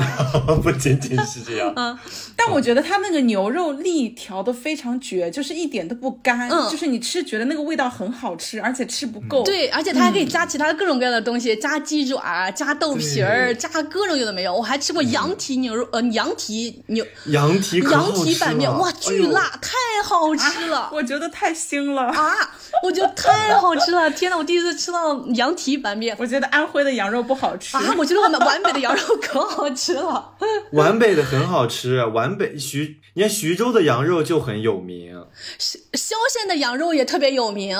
嗯，对，我觉得一定是不能有腥，就是因为我我觉得有膻味儿我就接受不了，所以我觉得像比如说我去内蒙吃没有膻味儿，我觉得就啊很好吃，包括土耳其也没有膻味儿。我觉得 OK，但我爸好像就还喜欢，蛮喜欢吃，就是家乡的这种对羊蹄的，我就觉得有、味儿有点重，嗯，因为陈小青他也是我们家那个地方的人，然后他就之前写那个书对宿州那边的人，就离我们那边家乡很近。他就是说那个就是我们皖北的羊肉，就是它有那种很重的那种膻味儿，但是那个膻味儿我觉得哇好香啊，就是风味老足了，你知道吗？对，我觉得那才是羊肉的味儿。我觉得羊肉有羊味儿，你知道吗？你们好疯。然后我爷爷超级会做羊肉汤，就是羊肉汤，我爷爷还会把羊油炼成油，然后他到冬天的时候还会结成块，它里面放好多好多辣椒，就跟把辣椒也放进辣椒粒放进那个羊油里面炸，然后它就变成像火锅底料的那种块，然后你每次喝羊肉汤的时候，你就刮一些进去，我的天呐！羊油辣椒真的很绝我不得不说，好像只有我们那里才会去吃羊油辣椒，嗯嗯嗯但是特别好吃，一点都不腥，而且很绝，它跟普通的辣椒味道完全不一样。对，是的，真太好喝了冬。天的时候做完之后存在那里，然后吃一点的时候弄一点，吃一点弄一点，哇！而且我觉得羊肉汤的核心也是要放一点点醋，或者是放一点点酸酸的东西。要醋的，要对，真的放一点点醋，哇，整个风味立刻完全不一样了。就之前霸王花来荷兰，他有一天特别难受，又是肠胃不舒服，然后在家躺了一天。我觉得那天特别好笑，他他早上一直在睡，一直在睡，都快中午一两点了，然后我就把他叫起来，我说咱们出去玩吧，那个，然后他说好，他穿上了衣服，刚走到门口，他说我想回，我想回去躺着，然后躺躺躺躺躺，我真的是天人交战，对，决定还是要躺着。哦，对，然后躺到晚上七八点，然后我就去，我在想他这个不舒服，我就设身处地的想一想，如果我不舒服的时候，我会想吃些什么东西啊？我就会想吃一些酸酸的东西，我就去超市买了那种那种里面有蔓越莓或者是其他的那些西梅的那种饼干，然后呢还买了那个 好好吃，被我带回来了。胖蛙特别搞笑，那是欧洲超市最普通的饼干，他一直觉得天呐，这也太好吃了，他非要再去买多一些，然后带回上海。我就想说，真是 太搞笑了。然后我就去买了羊排，因为我们家有一个土耳其的那个肉铺，然后他家羊排特别特别的香，就是你只要放上去，呃，都不用油，它上面还带一自己带一些肥的，然后你煎一煎，只要撒上盐和胡椒就巨好吃。然后那天我就觉得霸王花不舒服，我就给他做了一个酸黄瓜。羊排汤，就是我买的那种一欧一大罐的那种德国的酸黄瓜，哇，那个做饭就是放进去，什么你做汤面啊，做什么也是一绝。然后那个就是做那个酸黄瓜羊排，就一喝，天呐，巨开胃，又香又酸又开胃。然后霸王花喝了就觉得哇，在汤里捞黄瓜吃，对对对对，就很开胃。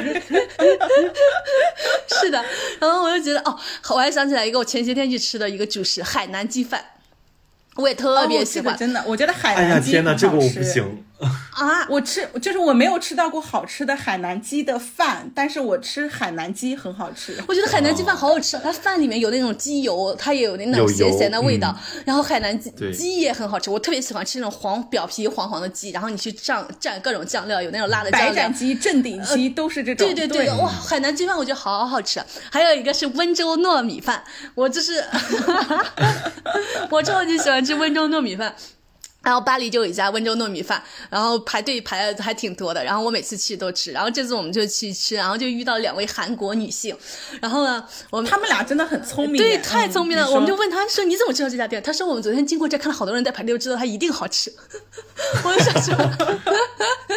就是他，但是这个方法在中国不一定适用，因为中国就是各种各样的网红餐厅都一直在排队，就是但是在呃欧洲，你大家就可以用这个方法去去试验一下，因为排队的东西是真的好吃，因为就是欧洲人不轻易排队，呃对，然后 我就想起那个。另外一家就是，呃，你如果来到阿姆斯特丹，阿姆斯特丹那个火车站叫 Amsterdam Center，门口就有一家叫 Ramen Kingdom 的拉面店。太好吃了，我觉得就比我很多年前去东京吃到的那个拉面还要好吃。但是它也有一个问题，就是排队五十分钟，吃面五分钟，这样你要排巨久无比。然后呢，你一进去你就猛吃，哇，一碗面五分钟就吃完，真的太好吃了。我上次带我一个台湾朋友去吃，我们俩在那排队排了一个小时。我那个台湾朋友说，这是我人生第一次排为了一个餐厅排队一个小时。然后我们一吃，他说啊，我觉得挺值的。就大陆人排队的常态。而且它可以续面，就是有人会吃不够。对，呃，然后呢，还有它另外有一家那个阿姆斯特丹，就是也是在山头有另外一家叫韩国的厚吐司，叫春 cafe，那种非常厚的吐司，然后烤的，然后烤的太好吃，然后里面会夹虾呀，或者是夹那个牛眼肉。哦，天哦，排队巨长无比，他们现在还专门招招了一个人管理排队的人。就太好吃了，是因为因为当时莫布谷给我推荐说你一定要去这一家，然后我一大早就过去了。然后他那个店呢，它旁边呢就是一个河，然后呢还有一个小桥，嗯，然后中间是有人走路的。结果我就看说为什么有那么多人站在桥上啊？我就不知道他们去哪里。啊，结果我走到那家店的时候才发现，就是排队的人已经排到了桥这边，然后那时候已经是还是早上哦。对，然后我就觉得天呐，就是我已经就是看到排队无望，我就果断放弃了。结果没想到，就是后来我又过了一段时间，我就就近随便去找了一家咖啡店，喝完咖啡，慢悠悠的走过来，队伍依然没有减少，而且还变长了。对，是的，就是呃，就是荷兰好吃的东西没有那么的多，所以一旦有好吃的东西，就会被大家集中的发现，就会疯狂的排队。然后我觉得啊，在整个欧洲最好吃的地方，我觉得就是西班牙的饭。就是西班牙的菜是最好吃的。我我我由此哎发现了另外一件事情，就是呃我在欧洲发现的，我又发现经济越欠发达的地方东西越好吃，经济越发达的地方人仿佛已经进化到你看西班牙，excuse me，西班牙说有被冒犯到，就是经济越发达的地方人人仿佛已经进化到不需要胃口这个东西了，就是我就发现啊荷兰人每天就吃个三明治什么各种玩意儿。就是或者是芹菜直接生啃，我看有人就各种生啃，各种有有的没东西。他们而且他荷兰人人高马大的，就是就能支撑一整天。我觉得非常非常的神奇。你看，其实，在在整个欧洲是南欧是最好吃，但是南欧的经济就是南欧最好吃的地方就是西班牙、葡萄牙，然后那个希腊、意大利这些地方，他们很好吃，但他们经济特别的特别的不行。然后呢，来到了相对吧，你特别的，人家真的。就相对来说不怎么行，然后你来到了西欧，西欧经济就要好非常非常多，但在西欧内部呢，它的美食也跟经济发展程度成反比。我之前一直以为国法法国经济特别发达，其实后来发现不是，就法国经济是不如荷兰发达的，法国就特别特别的好吃，就是巴黎会特别特别的好吃，然后荷兰呢就没有那么好吃，德国经济呢又比荷兰好不少，德国简直是真的是美食荒漠，就真的是。就是真的是，我在想，这是到底是这是为什么？是不是因为经济欠发达的国家，就是那个大家的注意力就不在挣钱这个事事情上，就在享受生活这件事情上，所以天天寻摸着这点好吃的，那点好吃的。因为西班牙不是已经开启了四天工作制嘛？我之前跟我朋友一块去西班牙旅行，就是在周四的傍晚。一每一个小酒馆就在小区里面的，可能只能容纳十几个人，都占了上百个人。他们全在那举着酒杯喝酒聊天，咔咔咔咔，特老高兴了。对，就是，但是荷兰人就荷兰人就真的是，就是对美食感觉已经没有了那么大的需求，就是美食呃食物只是成为了他们的汽油，让他们让他们的身体维持机能而已。对，然后我我在整个欧洲，哎，不是欧这个这个地方虽然是西班牙的领地，但是它其实是在北非的附近。在撒哈拉沙漠的对面是加纳利群岛。我之前在我们那个去过的世界和还要去看的世界那时候，重点安利过加纳利群岛。我此生吃到最好吃的东西，我此生旅游唯一一次不想吃中餐，就是在加纳利群岛，真的太好吃了。就西班牙人太厉害了。吃的啥呀？就是各种的啥？呃，就是海鲜饭。哇，海鲜饭真的是太好吃了。很绝。我那天吃那个海鲜饭，它还做出了有锅巴的感觉，然后它里面又挤了好多柠檬，让那个呃西班牙海鲜饭的那个风味特别特别的绝。然后他们家的那个烤！烤牛排做的像金枪鱼大腹一样，你就是一吃，天哪，入口即化，怎么会这么好吃？然后我当时我们这几个我都不行。啊！我当时我跟我朋友一起在那吃的时候，我就说：天哪！如果我是牛，我会觉得自己死得其所。因为如果我是一只牛，别人把我做的特别牛难，吃，我谢谢你，牛我谢谢牛你。和西班牙都谢谢你，真的。因为有些牛有有些人把牛做的特别难吃，我就觉得如果我是那只牛，我就会觉得我的冤魂就是一直要飘在那个上空。就我都死了，你都把我杀了，你还不把我做好吃的，你把我做成 这么难吃。啊，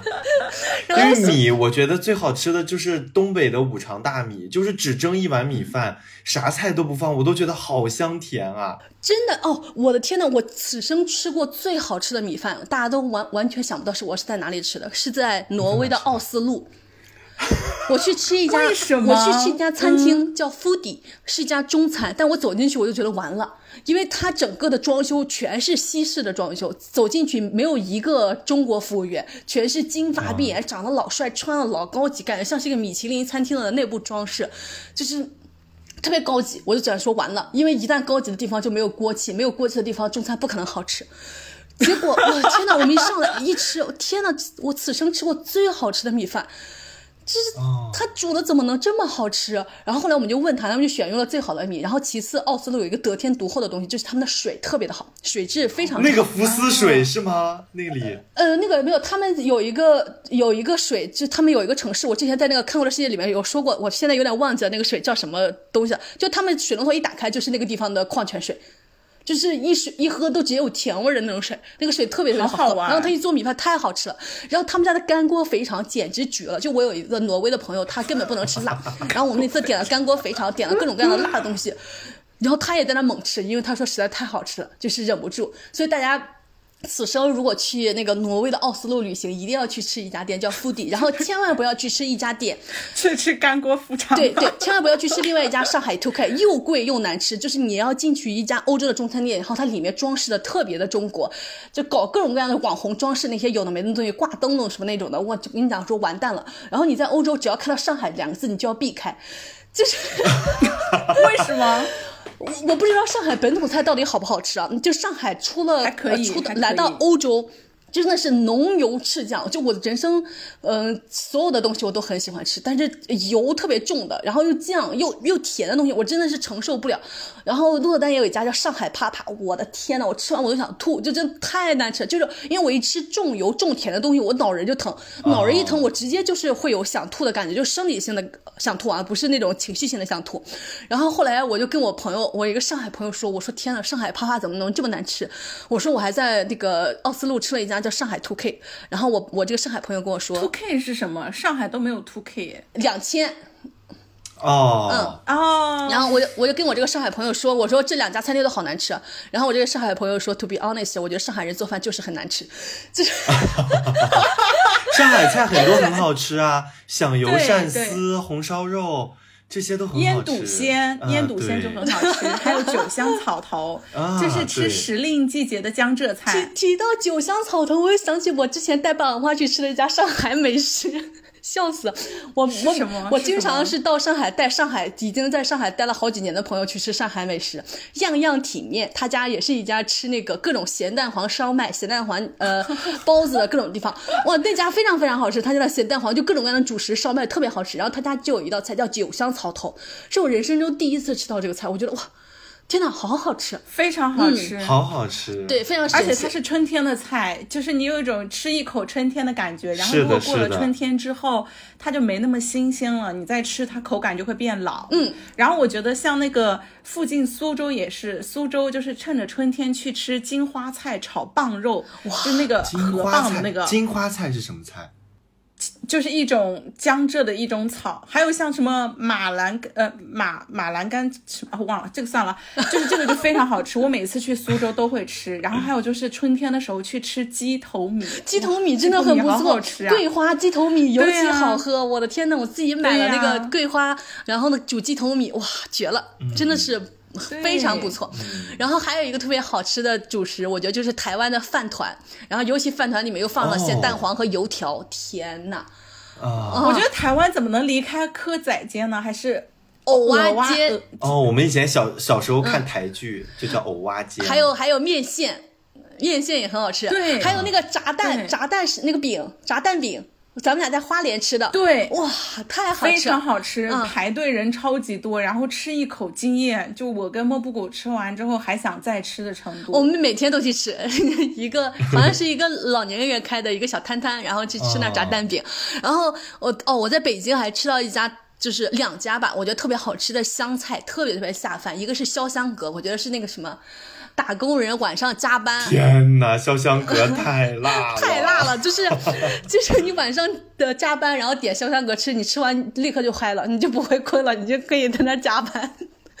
整个人哎，说到湘菜，我觉得他们最经典的就是小炒肉，然后小炒肉里面特别好吃的是那个白、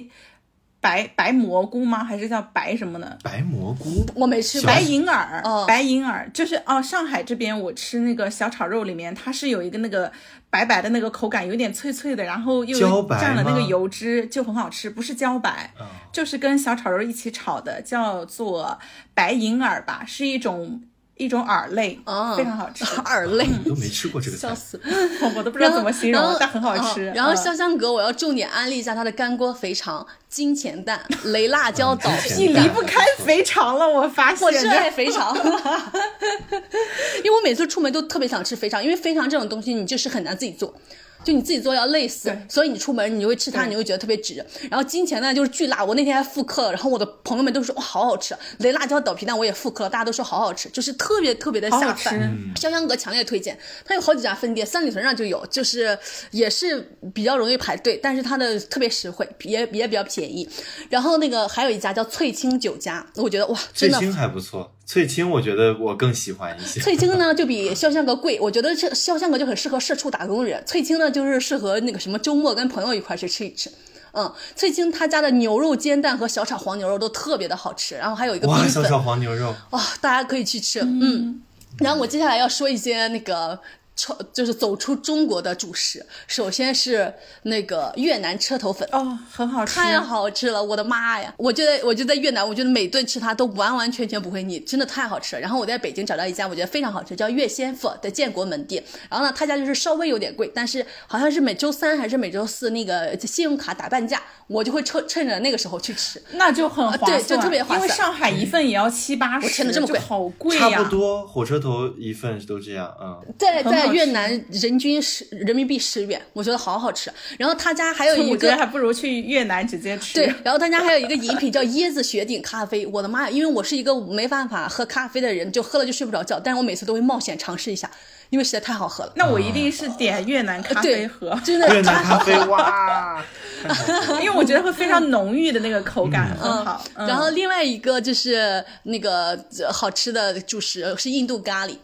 真的太好吃了，然后、啊呃是，大家可以如果去不了印度，可以推荐去上海吃那个 curry fry，然后我跟霸王花就吃了好几次，哇，那个饼也好好吃，然后那个咖喱，天呐，绝了，太好吃了。然后，但是我后来有一次有一次去吃另外一家分店就没有那么好吃，我跟霸王花一块去吃的是上海一个高高高楼建筑一个大商场的中央，霸王花那是哪个商场？K 十一哦，K 十一，OK，好的。然后另外一个我特别喜欢吃是新加坡乐沙米粉，看这个我没吃过。哦，这个，但我不太喜欢，我觉得怪怪的。很好吃。然后它里面会夹了一些脆脆脆脆的东西啊，我好喜欢。我我我的我的美食的接受度巨高，我就是基本上没有不喜欢吃的东西，除了感受到了，除了巨甜的东西和巨油的东西，我其他都可以。我觉得就是中餐就是我的精神老家，然后那个东南亚美食就是我的精神亲戚，就是 哦真的，我觉得东南亚的什么吃的都很好吃，冬阴功汤 呃对，冬阴功汤真的是绝啊太好吃了。然后那个但是不爱的就可能不爱，对因为我觉得它里面有香草的味道，我觉得香，我很爱香草。对，泰国还有 Pad Thai，我觉得也好好吃。Pad Thai 其实也跟那个挂包还有卤肉饭有异曲同工之妙，它 Pad Thai 里面也放花生，然后放柠檬，它是用柠檬来代替那个酸菜，然后里面也有牛肉，哇，我觉得好好吃。就是泰国的这个炒我我觉得这炒的粉样酸酸这种口感的拌起来就很好吃。是的我前段时间去海南吃的那个海南米粉也很好吃。我觉得很神奇的是，它居然是那种凉拌的口感，嗯就完全不是炒起来的那种，所以它凉拌的就会非常凉开拌的胃。米粉，嗯，我是在那个海南的老爸下午茶吃到的，我觉得还挺好吃的，因为非常多当地人去吃。嗯嗯，好而且我觉得还有一个粉也很好吃耶，就是那个潮汕、广东的那个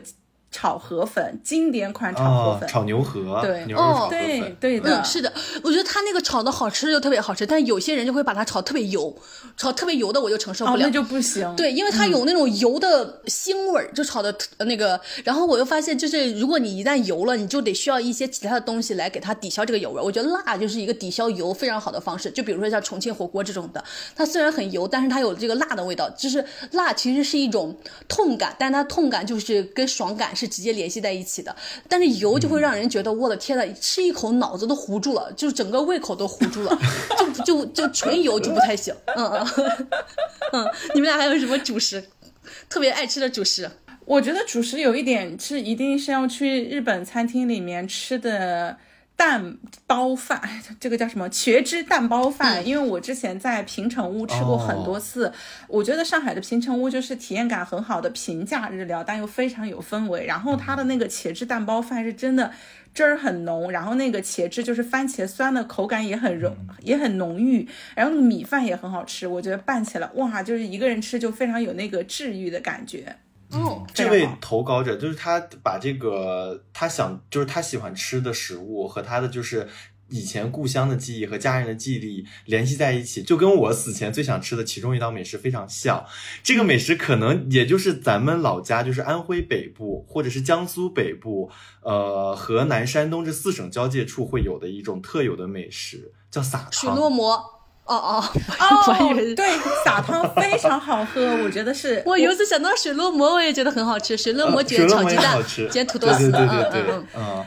因为撒汤它其实就是呃鸡骨架，然后这就是河南的胡辣汤，跟胡辣汤很像。哦，不是不是不是不是不是不是吗差太多。撒汤是鸡骨架加麦仁煮的一个呃煮的汤，然后我们把鸡蛋打跟鸡蛋散。现冲，对，打散鸡蛋打散进碗里，然后用煮沸的汤把它冲开，然后撒上一点胡椒粉，我以为我以为胡辣汤也是这个味道。我们那边老吃早饭，但是河南也吃这个对啊撒汤，对对是的就是对对对《舌尖上的中国》的作者，我记得他好像有一篇还专门去提到了这个，嗯很好吃，味道很早 别致。上撒汤配那个水煎包绝了。再加上你说的水落馍，对，水落馍 啊！天哪，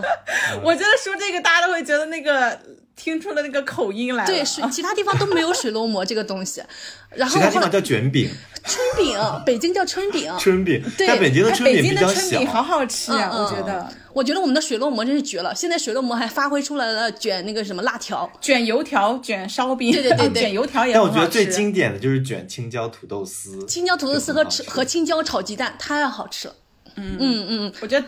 哎，我发现咱们中国人特别喜欢主食配主食。就是水落馍是主食，其实土豆丝也也是主主食，就是食淀水卷卷淀水，淀粉卷淀粉，淀粉卷淀粉。淀水卷淀水是是的，然后另外，嗯，另外一个我刚刚突然间想到的一个那个主食，我特别喜欢吃是东北烫饭。就我每次月经来了，我就烫饭，我我觉得特别冷。烫饭是啥？呃，我给你我给你解释，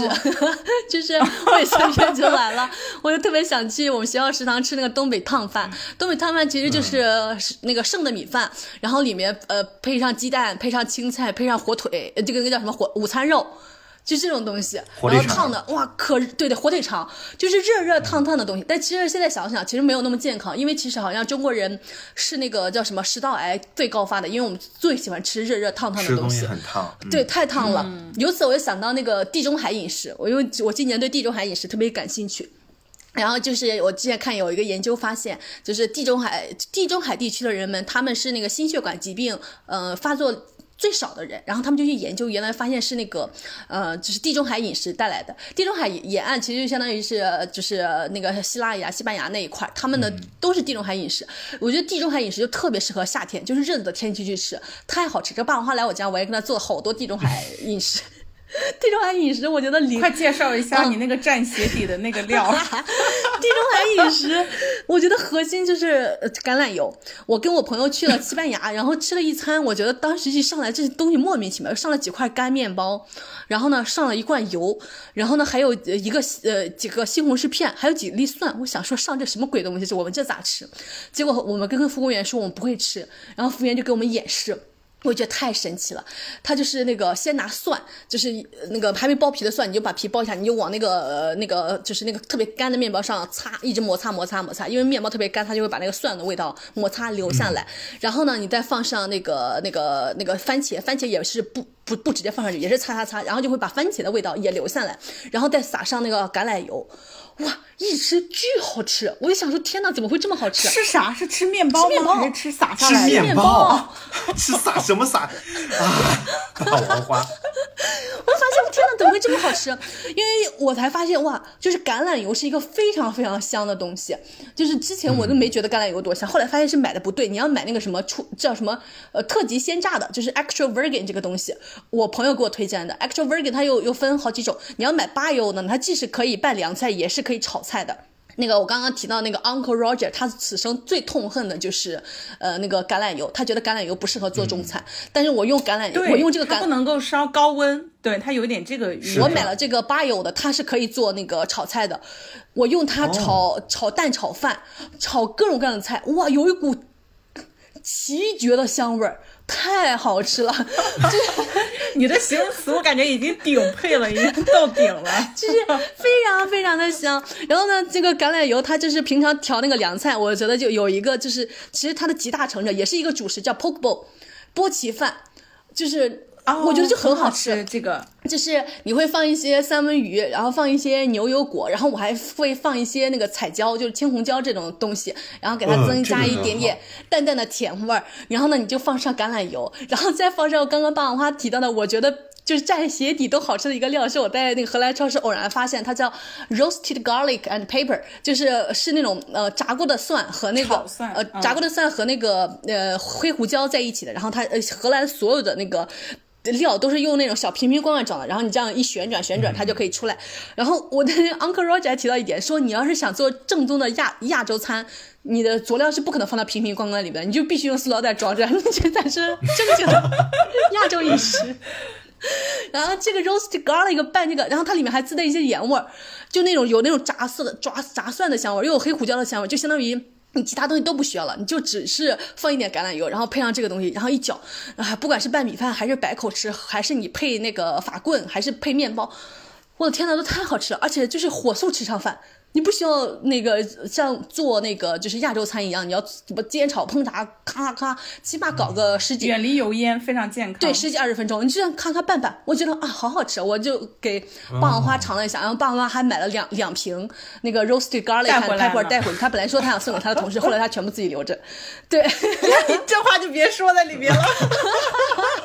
后来留留给自用了，因为我觉得。哇，我我回来之后我才发现，其实它这个特别适合就是白人饭，就是因为本身你食物就很清淡，你加进去之后你就觉得哇，好好吃。是的。但是如果你是自己，比如说我们做那个中餐，它本身调味料就很重，你再去用这个，它就感受不到这个味道了。对对对。所以我觉得它这个就非常适合你去做一些清淡的这些。搭配起来就很好，你就真的觉得这个调味料本身就很好吃。是的，我觉得就是很大家夏天就可以尝试一下地中海饮食，就特别简单，特别方便，然后呢又不热又不油腻，大家一吃又觉得很清新。然后因为你夏天胃口不高，你吃这种东西就觉得很好吃。然后你配上米饭，其实就是波奇饭了。我还会撒一些那种我我买的那种台台湾的炸葱酥，它就会让那个米饭又多了一些脆脆。炸葱好好吃，脆脆的那种东西。炸葱我真的我以为你是放碎海苔，没想到是放。放脆炸葱哇，炸炸过的葱真的很绝，因为我在上海，上海有一道葱油拌面，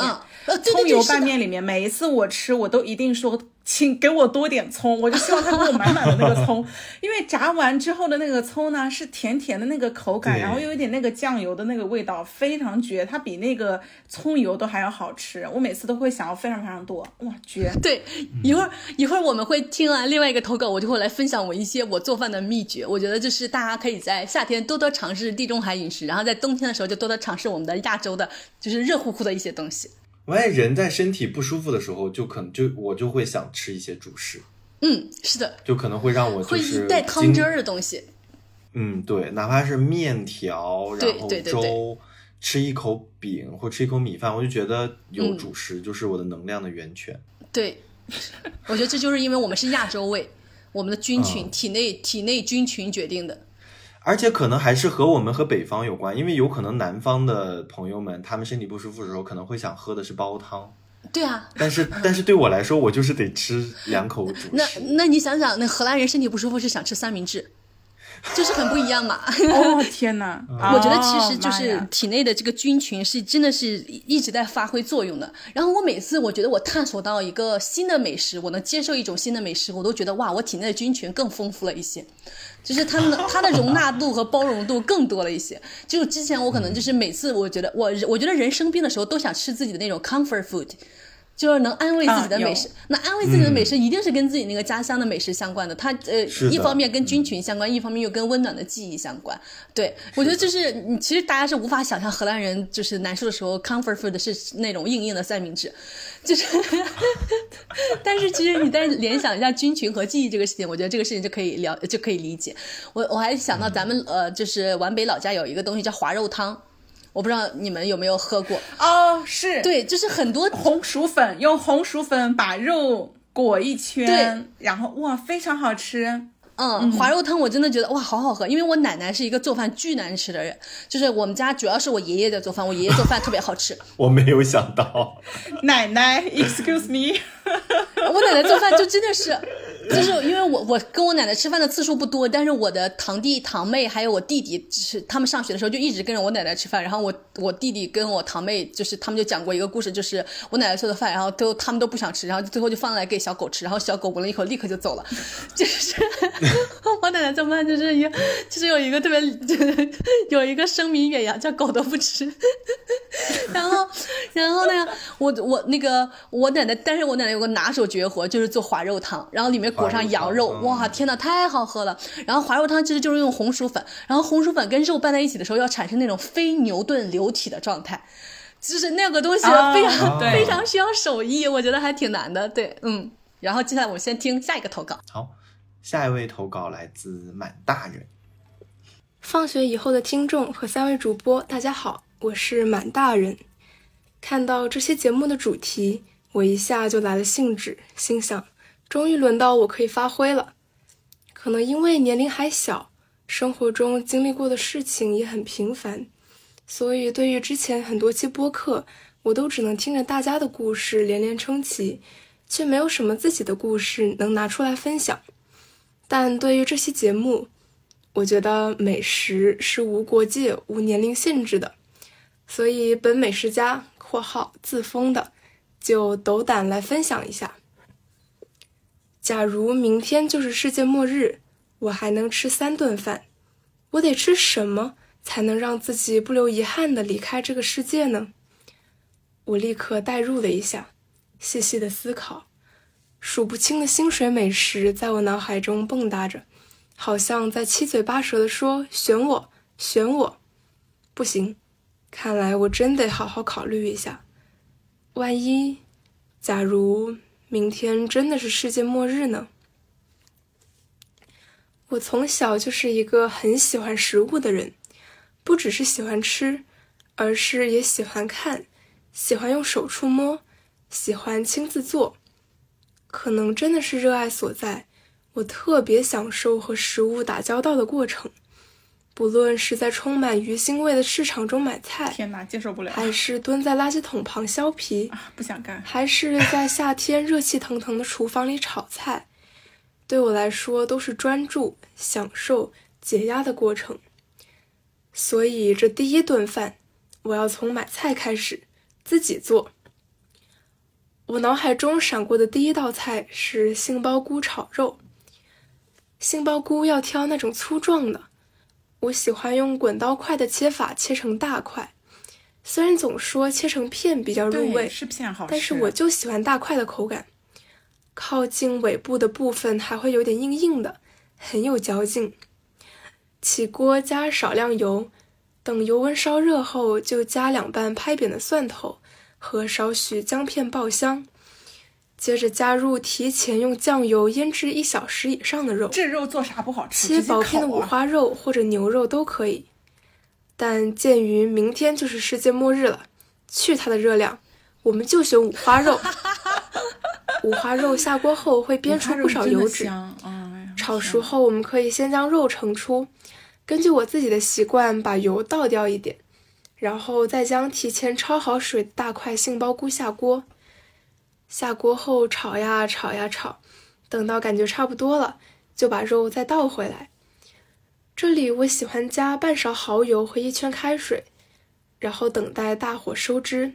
完成。杏鲍菇吸满了肉的鲜味，大口吃下去。菇和肉的味道相质相融交织，唇齿留香。天哪，光是打下这些字，我的口水就飞流直下三千尺了。一顿饭也许也是一份回忆。这第二顿饭嘛，稍微有点难度。记得是小学五六年级的暑假，我和爸妈一起去了海南。那天下午，我和爸爸一直在游泳玩水。到了饭点，才恋恋不舍的上岸。在泳池玩时，浑然不觉得饿；一上岸，我和爸爸的肚子就不约而同的咕咕叫了起来。我们一家三口就就近去了一家餐厅，一通点菜后，便焦急地等待上菜。上来的第一道，命中注定般的，是一盘白灼虾。白色的大圆盘上，整齐摆放着一只只浅红色的虾。每只虾的个头不算大，但是数量多。旁边放着一个盛满酱油的小圆碟，我实在等不及戴手套，直接上手剥了一只塞进嘴里。咀嚼间，虾独有的鲜甜充斥口腔。这么多年过去了，每当我想到这个画面，那股鲜甜的味道还是记忆犹新。那天晚上，我们三个人风卷残云般的吃光了所有菜，但只有那第一盘虾，始终让我难以忘怀。如果明天就是世界末日，想要复刻这道菜，可能需要我先拉着爸妈去泳池游个三小时，然后再从海南空运鲜虾过来。游泳吃啥都香。当然，可能现在再怎么努力复刻，都不能百分百达到当时的效果。那就让它成为一段美好的回忆，在我大脑中封存，然后和整个世界一起消失吧。终于只剩最后一顿饭了，我想我会吃一次宵夜，地点就选在广州的无锡茶餐厅，最好是冬天，最好能坐在刮着风的户外。那么我会点上一盘干炒牛河。一份冰火菠萝油和一杯咸宁七，冰火菠萝油和咸宁七好好吃啊！在冷冷的时候，大口吃下锅气十足的干炒牛河，河粉必须油润光滑，味道咸淡适中，配上大块牛肉，嫩而不柴。冰火菠萝油必须是刚出炉热热的菠萝包，从横截面切开一个口子，塞入一块从冰箱取出的黄油。一口下去，外面菠萝包的酥热，包裹着黄油的软凉，真的非常美味，强烈推荐大家都去尝尝。至于咸宁七，我喜欢先用长勺子把杯子里的咸金桔戳烂，然后再开一罐七喜，沿着杯壁缓缓倒入杯中，然后稍微搅拌，不用吸管，直接就着杯子大口喝下。一个字，爽。好啦，这就是我在末日来临前想吃的三顿饭。这是我的第一次投稿，但绝不会是最后一次。希望以后还有更多机会能和大家分享我的故事。感谢放学以后各位听友和三位主播霸王花、莫布谷和一帆。祝大家在如意或者不如意的日子里都能被美食治愈。吸收满满的美食 power，也祝大家在末日来临前的每一天都能吃好喝好，享受生活。谢谢大家。哇，好浪漫啊！最后那个场景的描述，是的。然后我觉得它里面有一句话，我我觉得非常非常对，就是人什么时候吃东西最好吃？饿的时候。因为他提到游泳的部分，游泳真的非常消耗体力，是的，就是会比一般的运动更饿。就是你游完泳之后，你吃啥都香。如果是 就稍微冷的天气里游泳，哇，那个食欲更是爆棚。但我觉得就是他给了一个就是还不错的思路，就是如果你想要吃好吃的，你可以充分运动完之后，对，是真的，让自己处在一个比较饿的状态，你对于那个美食的感受会更加的敏感。我觉得这一点说的非常非常的好，因为我我最近我有一个朋友跟我说，说人活着要有三种爱好，就是 one hobby to make you money，一种能让你挣钱；one hobby to 呃 make you fit，有一种能让你健康；还有 one hobby to make you creative。我就当时就在想，哇，我已经找到能让我挣钱以及能让我有创造力的 hobby，但是我一直没有找到能让我。呃，就是健康 fit 的那种 hobby，因为我就是一个不喜欢运动的人。后来我就突然间发现，我有一个特别喜欢的运动，就是走特别长长、特别长的路，或者是骑很久的自行车去吃一个美食。就是我那种时候是有心之所向的。然后我在呃长久的运动当中呢，又把我的那个体力和那个就是肠胃都消化消耗的特别好了，我就做好了一个特别。特别好的精神和身体的准备去迎接美食，然后与此同时我又健身了，我觉得这是一个特别特别好的那个结合。我之前还提到，我跟霸王花经常就是出去旅行，我们就一天都走好几万步，为了多吃一点东西。然后我最近经常做的事情就是我骑特别长的自行车，然后荷兰路上的风景也特别美，然后我就看着风景，然后骑很久很久，然后到达那个地方，然后吃完饭，吃特别开心的吃完饭，然后再骑自行车回去，然后又把食物又又消化了一下，我又觉得这是一个特别特别特别好的安。我觉得所有热爱美食但却不热爱运动的人都可以 用我这个思路来给自己先去找一家想吃的餐厅，就是今天的运动目标。对，是的，我觉得就是你给自己找一个想吃的餐厅，会让你有运动的动力。你给你你给自己找很多想吃的餐厅，就会让你有活下去的动力。对，然后，然后还有一个特别关键的一点是，我发现我特别喜欢看做饭的视频，但是我不喜欢看吃播视频啊，我也不喜欢看吃播，我喜欢。我觉得 吃播视频，吃播视频有有很多特别可怕的一点，就是他不是为了愉悦自己，他是为了取悦他人，就是有很多人吃巨多巨多的东西，我我看着看着看着，我又觉得我好害怕，我好害怕，我好恐惧，我又觉得他为了取悦别人，或者是获得吸引呃吸引就是关注流量，他就是在。摧残自己的胃口和生命，我看到就是有一股悲哀和恐惧就袭来的感觉。但是我特别喜欢看做饭的视频，我觉得做饭的视频就给人一种创造的感觉，就是把一个美好的食物从无到有的创造出来。我觉得就是做美食就是一种创造。我特别喜欢看有好几个博主，比如说像小高姐呀，我觉得大家都都特别喜欢。但小高姐就是有很大的难度，就是她做的一些东西啊，太专业了。然后我还特别喜欢另外一个博主叫简简厨房，然后。简简厨房，她的声音呢特别像鸟鸟，就是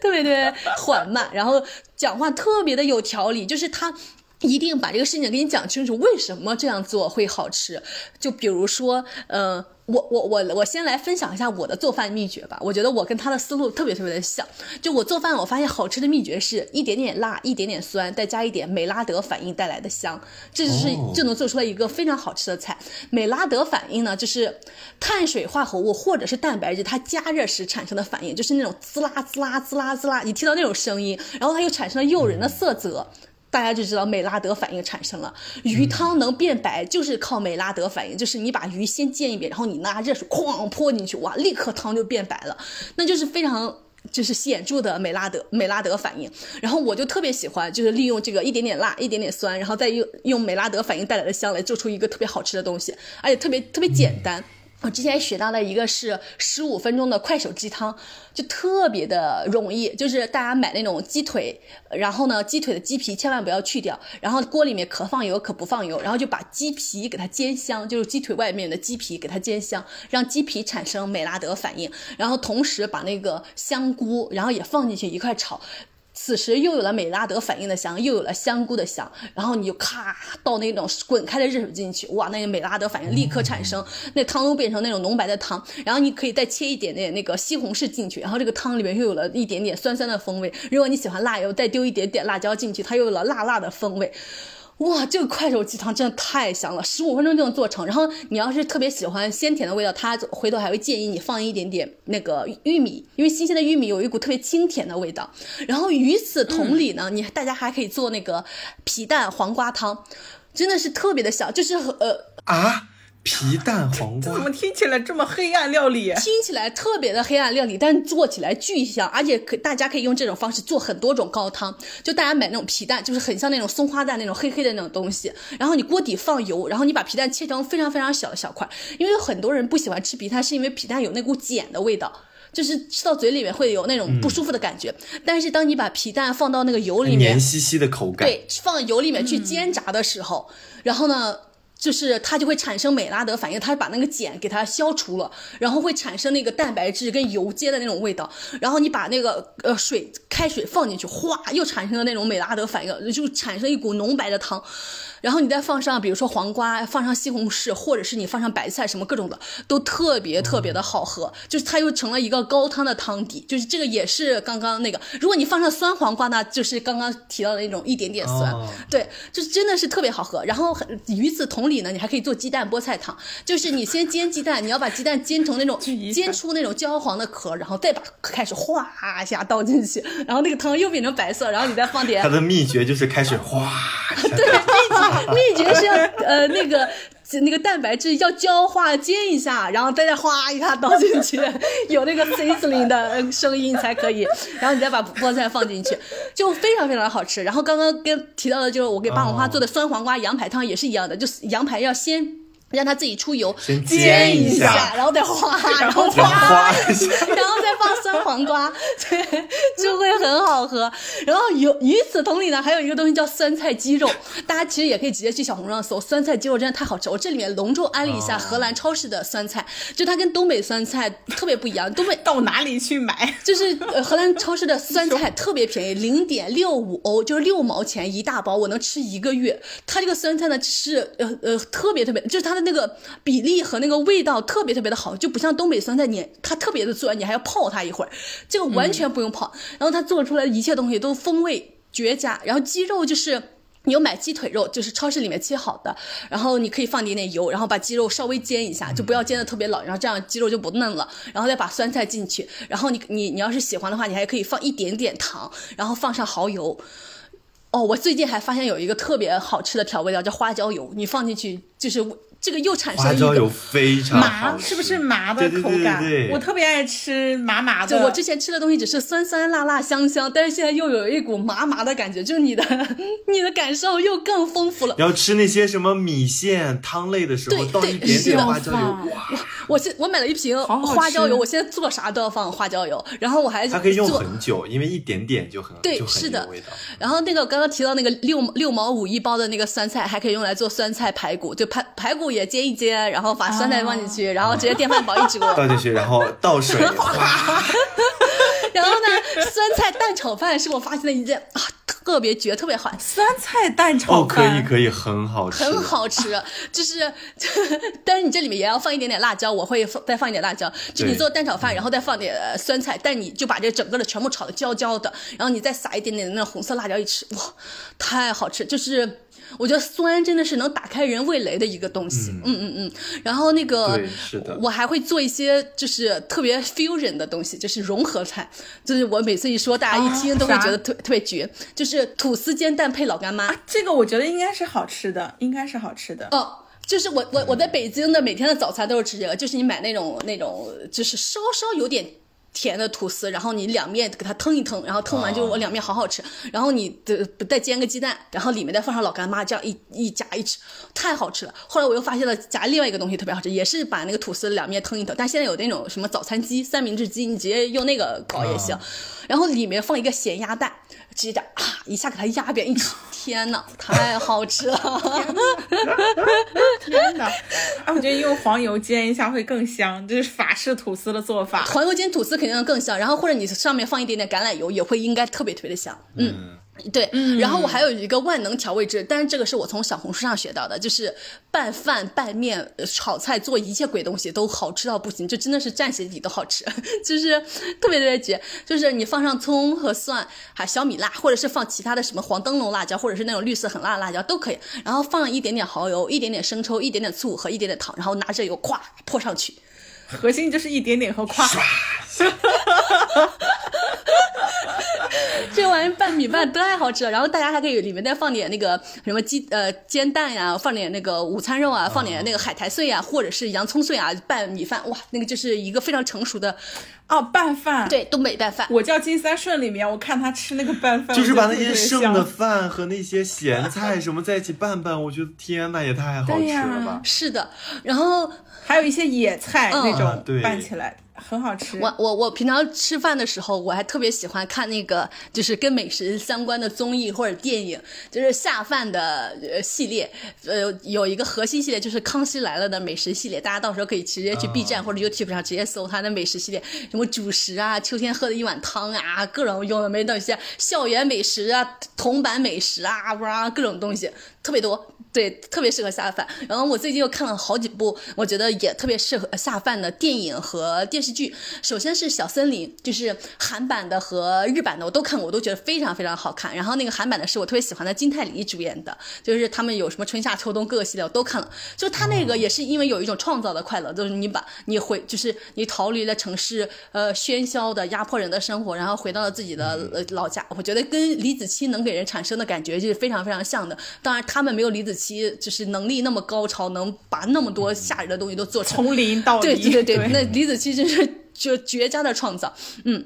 然后另外一个电影是黑木华主演的，也就是我呃上一期播客里面有提到的那个，就是风平浪静的闲暇，指的新生活的主演黑木华，他演了一部美食电影叫《灵之料理帖》，灵是三点水加上零一二三四五六七八的那个灵的中文汉字版，然后料理帖其实就是菜谱的意思，然后它是其实是在比较古古时候，就是江户时代那个时候女性还不能做主持的时候，然后黑木华作为一个女性主厨，然后做出来各种各样好吃的东西，然后。他对美食有强烈的热情，然后我觉得特别好的一点是，他这里面有一只有一丁点爱情的元素，然后你看着看着，一开始就觉得啊，天哪，怎么这么俗套，又开始了爱情？但是编剧戛然而止，然后让女主在在自己做饭的热情和爱和爱情这件事情中做出了抉择，然后那个女主意识到，哇，自己喜欢做饭，想要创造吃美食这个事情才是最重要的。然后里面还有他跟其他女性的守望相助，就是演特别好，特别好看，而且他每一集最后呢，他还教。教你他在穿现代的衣服，教你他怎么做他那个那这一集里面做的美食。然后我觉得它里面有一个特别好的，就是那个，呃，就是美食换到了一个地方，可能变成了垃圾，但是你营销得当的话，它又能变成一个美食。就他之前是从东京好像去了江户，呃，就是去了南方的一个地方，然后那个那个鱼叫什么枪鱼还是什么，我都不认识那个字。到了那个地方，就是变成了猫不理，就是猫都不吃的一一个东西，然后。他就开始把他，就是他一开始做这个鱼，所有人一看就嗤之以鼻，立刻走开。但是他后来把它做成了饭团，他就在门口免费的分发给大家。然后大家一尝说：“天哪，日本饭团这也太好吃了！”然后纷纷问这是什么，然后他就说：“其实是猫不理的那那那那个鱼。”然后大家就说：“哦，原来这个东西还能做出来这种美食呢！”就是我觉得哇，这个。电影展现出来了非常不同的可能性，然后这个电影呃这个电视剧也特别短，好像才十来集，然后一集也就几十分钟，特别特别好看，看了也会非常开心。然后另外一个我要隆重安利的一个电影，我觉得是我过去一年看到的好看电影能排到前十的，叫呃朱莉和呃茱莉亚，Julie and Julia，就是它。真的是一个把美食当做创作来拯救自己人生的一个呃一个电影，就是一个呃女主角，然后她到三十岁了，她的朋友们都获得了世俗意义上的成功，然后她在做公务员，然后做了工作，她又觉得特别的没有意思，然后就生活看不到一点其他的可能性，然后呃美国就有一个呃特别。知名的呃那个美食家叫 Julia，他就之前一直在电视上做美食，教大家如何做法国美食。然后他又有一天突如突如其想，他就想复刻 Julia 的美食，做一百道 Julia 的美食。然后当时正好美国的播客开始，博客开始兴起，blog 开始兴起了，他就每次一做，然后他就分享到自己的 blog 上。结果他又成了一个网红，成了一个美食博主，然后获得了巨大的欢愉，然后呃由此又获得很多的机会，然后出书的机会，然后生活展现出了非常不一样的可能性。我觉得哇，这个真的太好了。后来我在小红书上发现，也有一个人在复刻朱莉安的美食，就一直在做。我觉得这是一个非常非常好的把美食当做哇，小红书也有人在做呀，好厉害。对，我就还我还关注了那个人，我还一直在看他的那个视频。嗯，我真的我觉得大家就是如果真的热爱美食的话，也真的可以去尝。尝试做一下美食。我做美食的时候，就是有一种自我愉悦的感觉，又有一种创造出来非常美好东西的感觉。嗯嗯。嗯，那我要跟爱做美食的人做朋呃，友，可以。因为我只想吃。我在做美食的过程中，我非常享受的是切菜、处理食材和做完饭以后打扫的这个过程。我的天呐！哎，那你们俩好适合咱吧你们俩咱们住在一起啊，咱们仨住在一起，我就觉得特别神真的，奇。我来负责。因为我妈妈就是有呃，我有一段时就是之前我 gap year 在家里面，然后我爸爸跟我弟弟都不在家，就家里只有我跟我妈妈。然后我妈妈就是不喜欢做饭做饭，然后我妈就特别喜欢就把菜给我备好、切好、洗好，然后呢让我来炒，哦然后呢回头我妈妈再刷碗洗锅。我就觉得天呐，怎么会有人了愿意干这些事情？因为我最喜欢做的事情就是只有炒的那个阶段，什么洗菜那些玩意儿我就不喜欢，然后后面的刷锅、哦洗碗我也特讨厌。我想说，天呐，哎，这个世界上还真是有很不同的人，这样我们就可以 互补。啊，我们可以搭配。对是的因为我觉得处理食材的过程就是一个建立秩序感的过程。哦，我最讨厌的就是秩序感，可能。哦，因为我很就是比如说像什么杀鱼、斩鱼，然后杀鸡、斩鸡这种，其实我都可以。真的呀？你为什么天哪说这么血腥的事哎要不你？来欧洲，我们一块开中餐馆。我这些我都很喜欢，然后包括嗯，包我后来我是因为什么才发现说，原来就是那个食材它的那个形状和它那个规矩和那个呃均匀的程度会影响到直接影响到你做菜这个口感。嗯因为我那个死前想吃的第二道美食其实就是我妈妈做的土豆丝，然后我之后一直想去复刻这个土豆丝，我发现我一直失败。最关键的原因是因为我我不能把土豆丝切的粗细均匀。对，是，但是我妈妈是可以把土豆丝切的哦，我是觉得刮出来的没有切出来的好对吃，我不知道为什么。绝对是的。嗯，是的，但是，切出来的很好吃，因为它如果是因为土豆丝很考验火候，对，如果你不能粗细均匀，就会出现有的生，有的有有就是有的面了，有的还脆，这样就是在嘴里面嘴口感很奇怪很凌乱。但是如果你要把它们切的很很规律，那炒出来的东西就呃就很不错。嗯，所以我后来就是一直在练习刀工是吗？切土豆丝儿吗？对，到后来我发，对我发现我能够逐渐复刻到那个味道的很关键的一步，就是我可以切的粗细均匀。哇哦，对，但是还有另外一个，我觉得差很多的是，就是火候这个事儿，我觉得太悬了。对，就是我我我不懂为什么我妈可以炒菜的时候，她她炒土豆丝大概只需要几十秒，不到一分钟，嗯，所有的调料都放完了，直接炒出来了。但是我就感觉我又要加这个，又要又要加辣，又要加盐，又要加醋，又要加一两粒鸡精，那翻翻翻，我一炒出来就不对。但是这个火候和速度，我就是还没有练习出来。对，我觉得其实就是蛋炒饭跟土豆丝是最考验基本功、做美食基本功的两道菜真的，真的太难了。嗯嗯，我觉得炒成炒成那个酸的那个土豆丝儿特别好吃，酸辣的也很嗯对，绝。是的，对，但是经常会吃不到好吃的，就经常吃的很一般。嗯嗯，但其实刚才那个那个听友的投稿有有有一个，就是说他会先炼出猪油，然后把那个猪油给倒掉一些，然后再去炒菜，因为可能会觉得猪油太多，炒菜会很油。但是我要分享一个我妈妈，就是我妈妈是月嫂，她上户给那些呃那个孕呃不是孕妇，就是新生儿妈妈那个做饭的时候的一个秘诀，就是她会带一罐猪油。嗯，做什么不香啊？天哪，猪油，你说？对，她会平时炒菜的时候多煸出来的那点猪油，她就放在一个小盒子里面。然后因为猪油即使不在冬天，就是常温，它也可以逐渐的凝固成膏状。然后她每次去炒其他菜的时候，就用小勺稍微或者用那个锅铲稍微撬一点点出来，就是因为中国人吃饭经常喜欢用什么。玉米油啊、葵花籽油等等这些油，就是，但如果一旦有了一点没有猪猪油香。巨香无比。嗯但是他们就可能会觉得说，呃，搞猪油很麻烦，但是其实就只是你买一次五花肉，你炼出来的油可能够你炒很长时间的菜。嗯，嗯，这个就很香。这是我妈妈上次给我分享，她说为什么那些呃宝妈都特别喜欢吃她做饭的一个秘诀之一。然后，然后，然后第三个就是死前。必须吃的最后一样美食，也是第一次浮现在我脑海里的，就是以我也必须把这个美食放在最后一口，是酒。就是我一定得喝一口酒，我才能死。断头酒是吧？哎，不能就是给你开放一个名额，然后这个酒是饮料，就是你我想了很多，我最后我想了一下，我把它精确到了一口白葡萄酒。就是我觉得我一切无论我之前吃了什么的东西，我最后一口一定是这种干爽的。Why？为什啊，么？我之前有一篇 newsletter 有描述了我对那个酒精对我的那个刺就是激感看。我我看那个金钟罩那一篇的 newsletter，我觉得非常离奇。就他喝完酒，他的那个脑海里面就会想什么开花、蹦烟花，各种各样的。对，嗯然后那个世界的饱和度会一下就会变高，然后就感觉感官被打开。对对对，各种奇绝波诡的体验，我不知道，以为你吸毒，真的是吃云南菌子中毒。我我之前一直觉得这这喝酒就是呃。不外乎几点，一个是为了逃避 生活，逃避生活的一些烦恼，然后其次呢是为了寻寻求一些刺味觉上的刺激，就是那些辣辣的酒精的那种刺，特别刺激味觉的感觉。其次是为了造作，哎，你这话你小心。偏见和误解啊！后来，后来，后来，我就发现，哇，我是呃，后来我发现这个世界上真的有好喝的酒，就是我之前尝的一些一口的酒，真是真的不咋好喝。我前段时间跟霸王花一块，人生中第一次吃了 fine dining，就是在巴黎，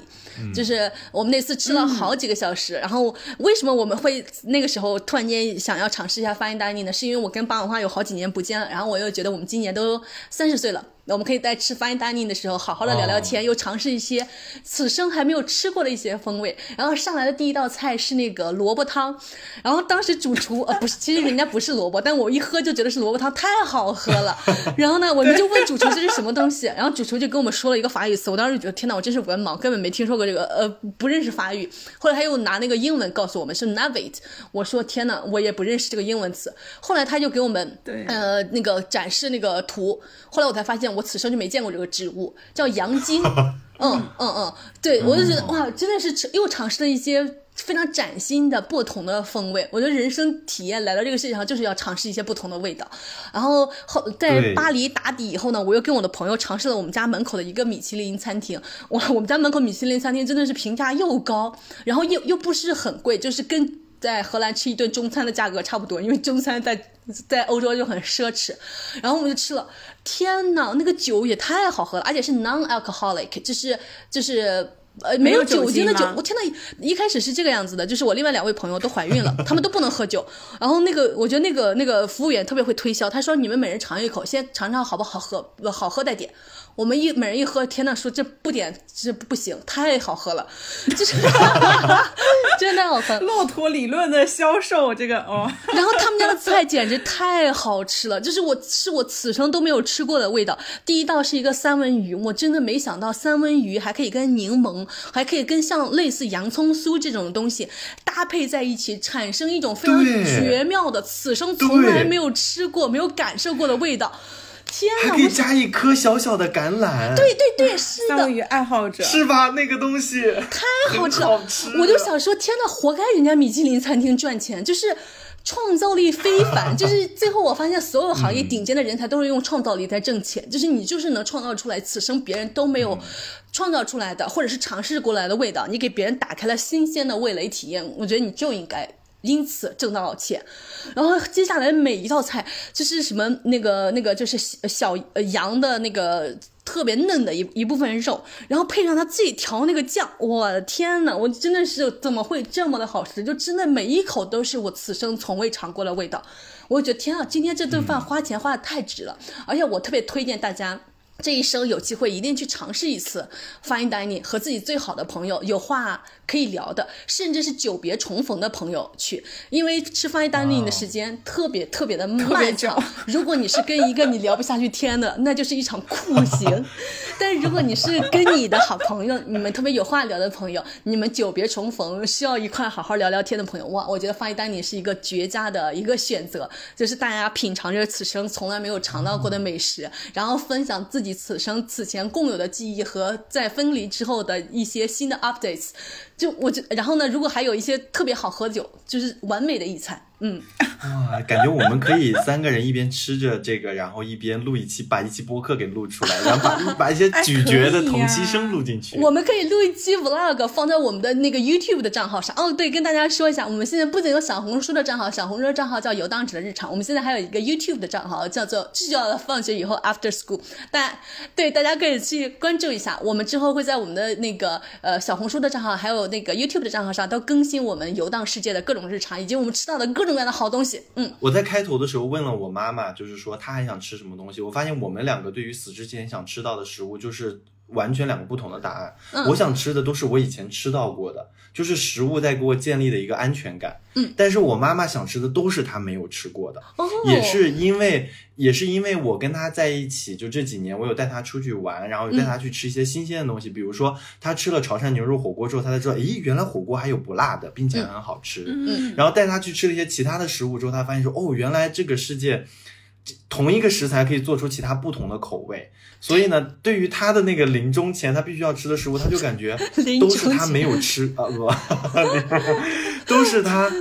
嗯，还没有吃过的，他想去吃的，甚至是一些他还没有探索到的，所以我感觉、哦，原来就是通过这个问题的想象，大家也能看也能看出这两个人的性格的差异。对，是的。哎，那我觉得你妈妈会很好的活下去。